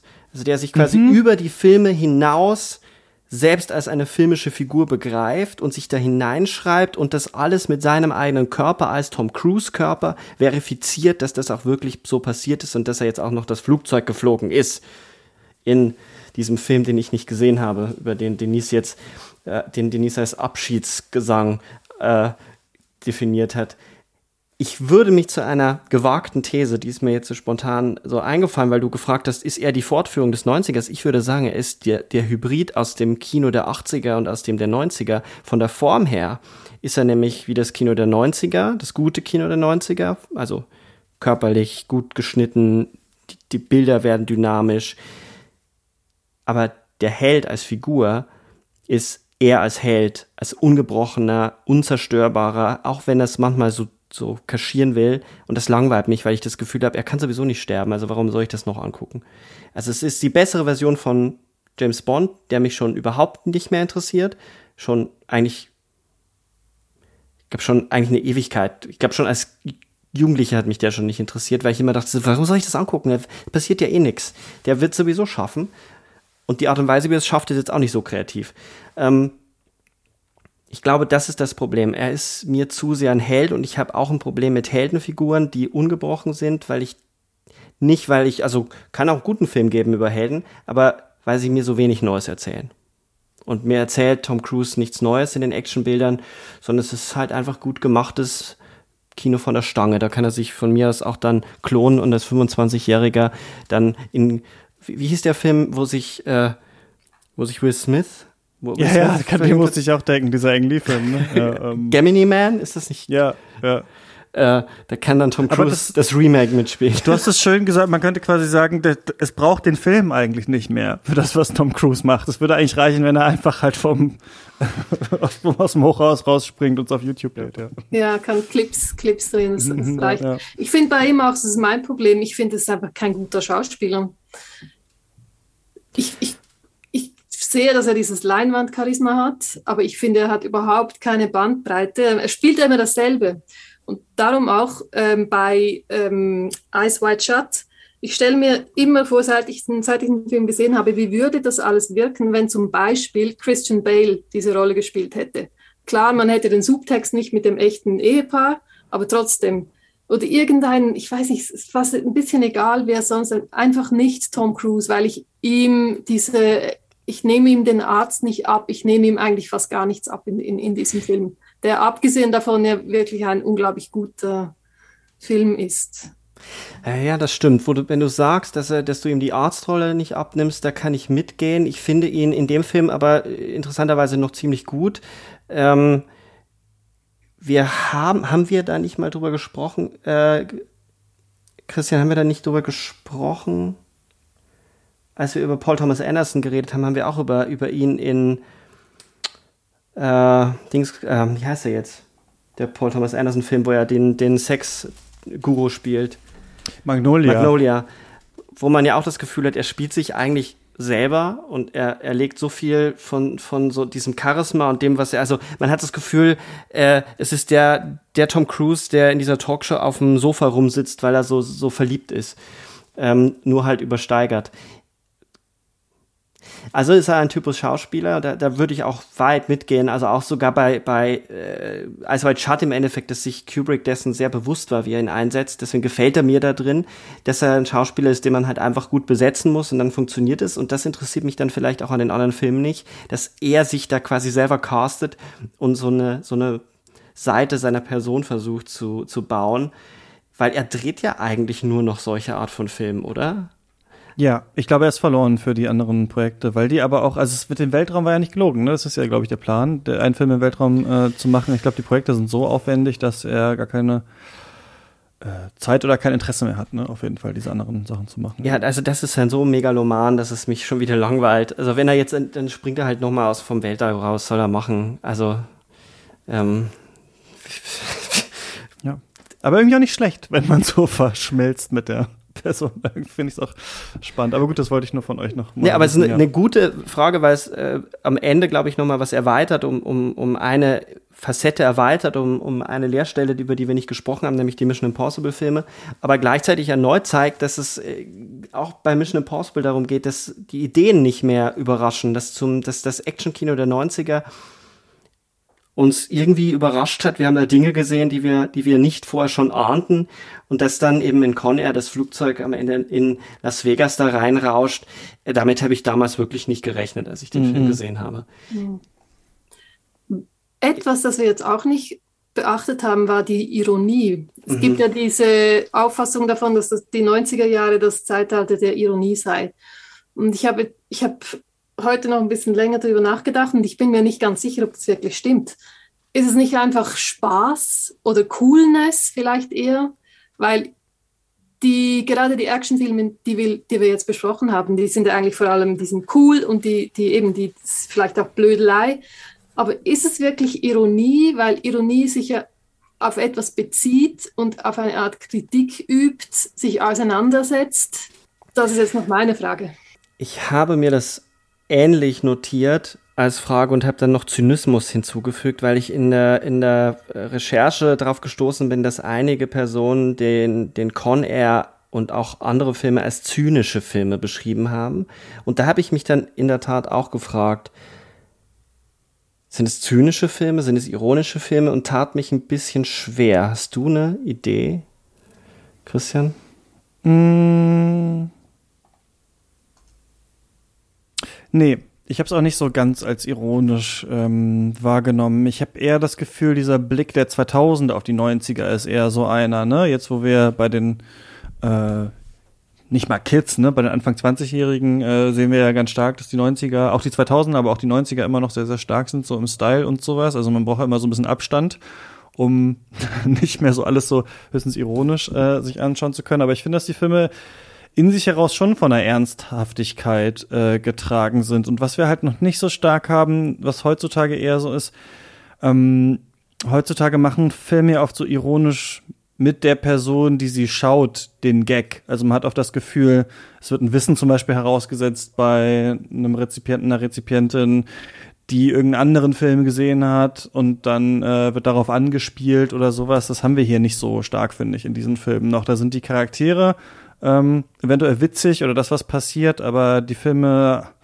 ich finde, haben nicht so ein nur so eine Metaebene. Ich auch so wahnwitzig wie so ein Film wie Face Off ist, habe ich nicht das Gefühl, dass das ein ironischer Film ist, also, irgendwie, der sich darüber lustig macht. Everything Everywhere All at Once ist ein ironischer Film, der, der sich dieser Dinge und dieser Lächerlichkeit des Konzeptes, das er benutzt, äh, im Klaren ist und dann Spiel treibt damit. In, dem Sinne würde ich auch äh, bei keinem dieser Filme sagen, dass sie ironisch sind. Vielleicht ist das auch ähm, selbst bei, bei den Tarantino-Filmen würde ich nicht sagen, dass sie äh, ironisch, ironisch sind, sondern dass sie in der Tat, ich glaube, dass, äh, Denise, du bist da, glaube ich, schon mit dem Begriff, dass, äh, also von meinem Bauchgefühl her würde ich auch sagen, das sind Filme, die einfach cool sein wollen und die einen Spaß, die Spaß machen wollen, aber die irgendwie nicht irgendwie sich affirmierend auf etwas beziehen, um es irgendwie umwendig zu kritisieren.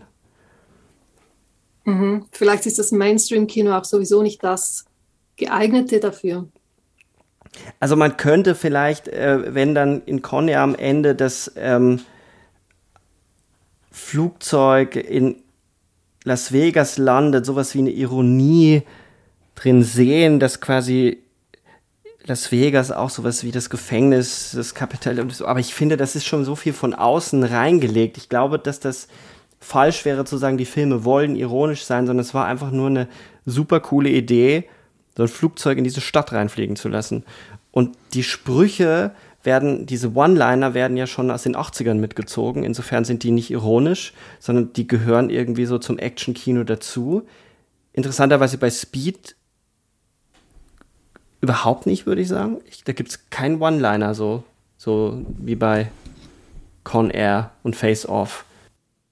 Zumindest ist es bei, äh, weil, ich meine, wenn man es betrachtet, ist es natürlich, also nicht nur ironisch, sondern natürlich affig. Also ich meine, Nicolas Cage Figur, also die Tochter hat doch, er kommt ja dann zurück aus dem Krieg und äh, kann dann seine Tochter nicht sehen, wird dann wegen einem äh, diesem Mord, den er dann da begeht, der aus Selbstverteidigung herrührt, dann eingesperrt, dann kann er seine Tochter ewig, und die hat halt auch noch am 4. Juli Geburtstag, ne?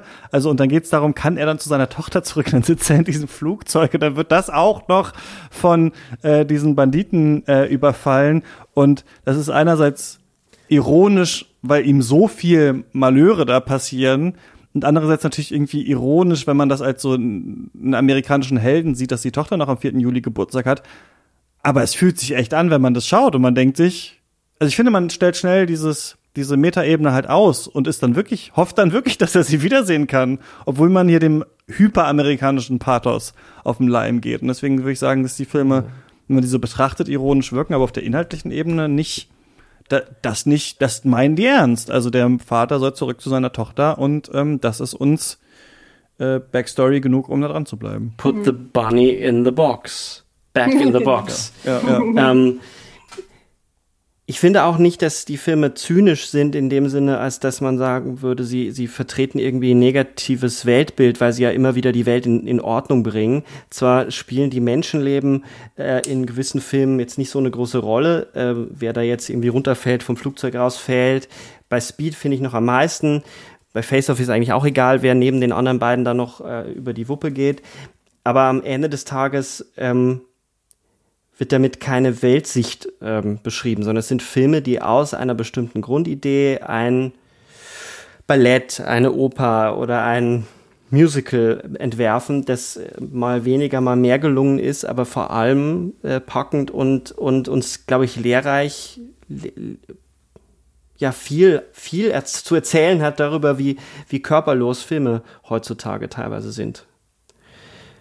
Also das haben wir jetzt, glaube ich, die Frage mit der Ironie und äh, nicht ganz gelöst, aber wir sind uns, glaube ich, einig, dass diese Filme nicht wirklich ironisch zu lesen sind. Dafür sind sie, glaube ich, einfach zu nicht metareflexiv genug. Ähm, sie beziehen sich nicht so wirklich auf sich und ihre filmische Realität, um die nochmal zu brechen. Vielleicht wäre das irgendwie so die, die Erklärung zu sagen, das hat mit Ironie wenig zu tun. Aber es ist auch eine Einladung für alle Zuhörerinnen und Zuhörer da draußen, sich diesen, diese Filme nochmal anzugucken. Du hast ja schon, äh, äh, Christian, ganz vehement für Face Off geworben. Denise hat sehr viel Werbung für Speed äh, gemacht. Ähm, und äh, ich hoffe, ich konnte ein bisschen Con Air schmackhaft machen. Aber wir haben ja auch über ganz viele andere tolle Filme geredet und wir haben unsere Empfehlungen. Insofern ist es Zeit für Action-Kino und ich hoffe ja immer, dass äh, so ein Podcast ein bisschen funktioniert, mit auf einen Denkweg zu gehen und sich Filme, Filmen zu nähern und vielleicht auch eine eigene Perspektive drauf zu entwickeln.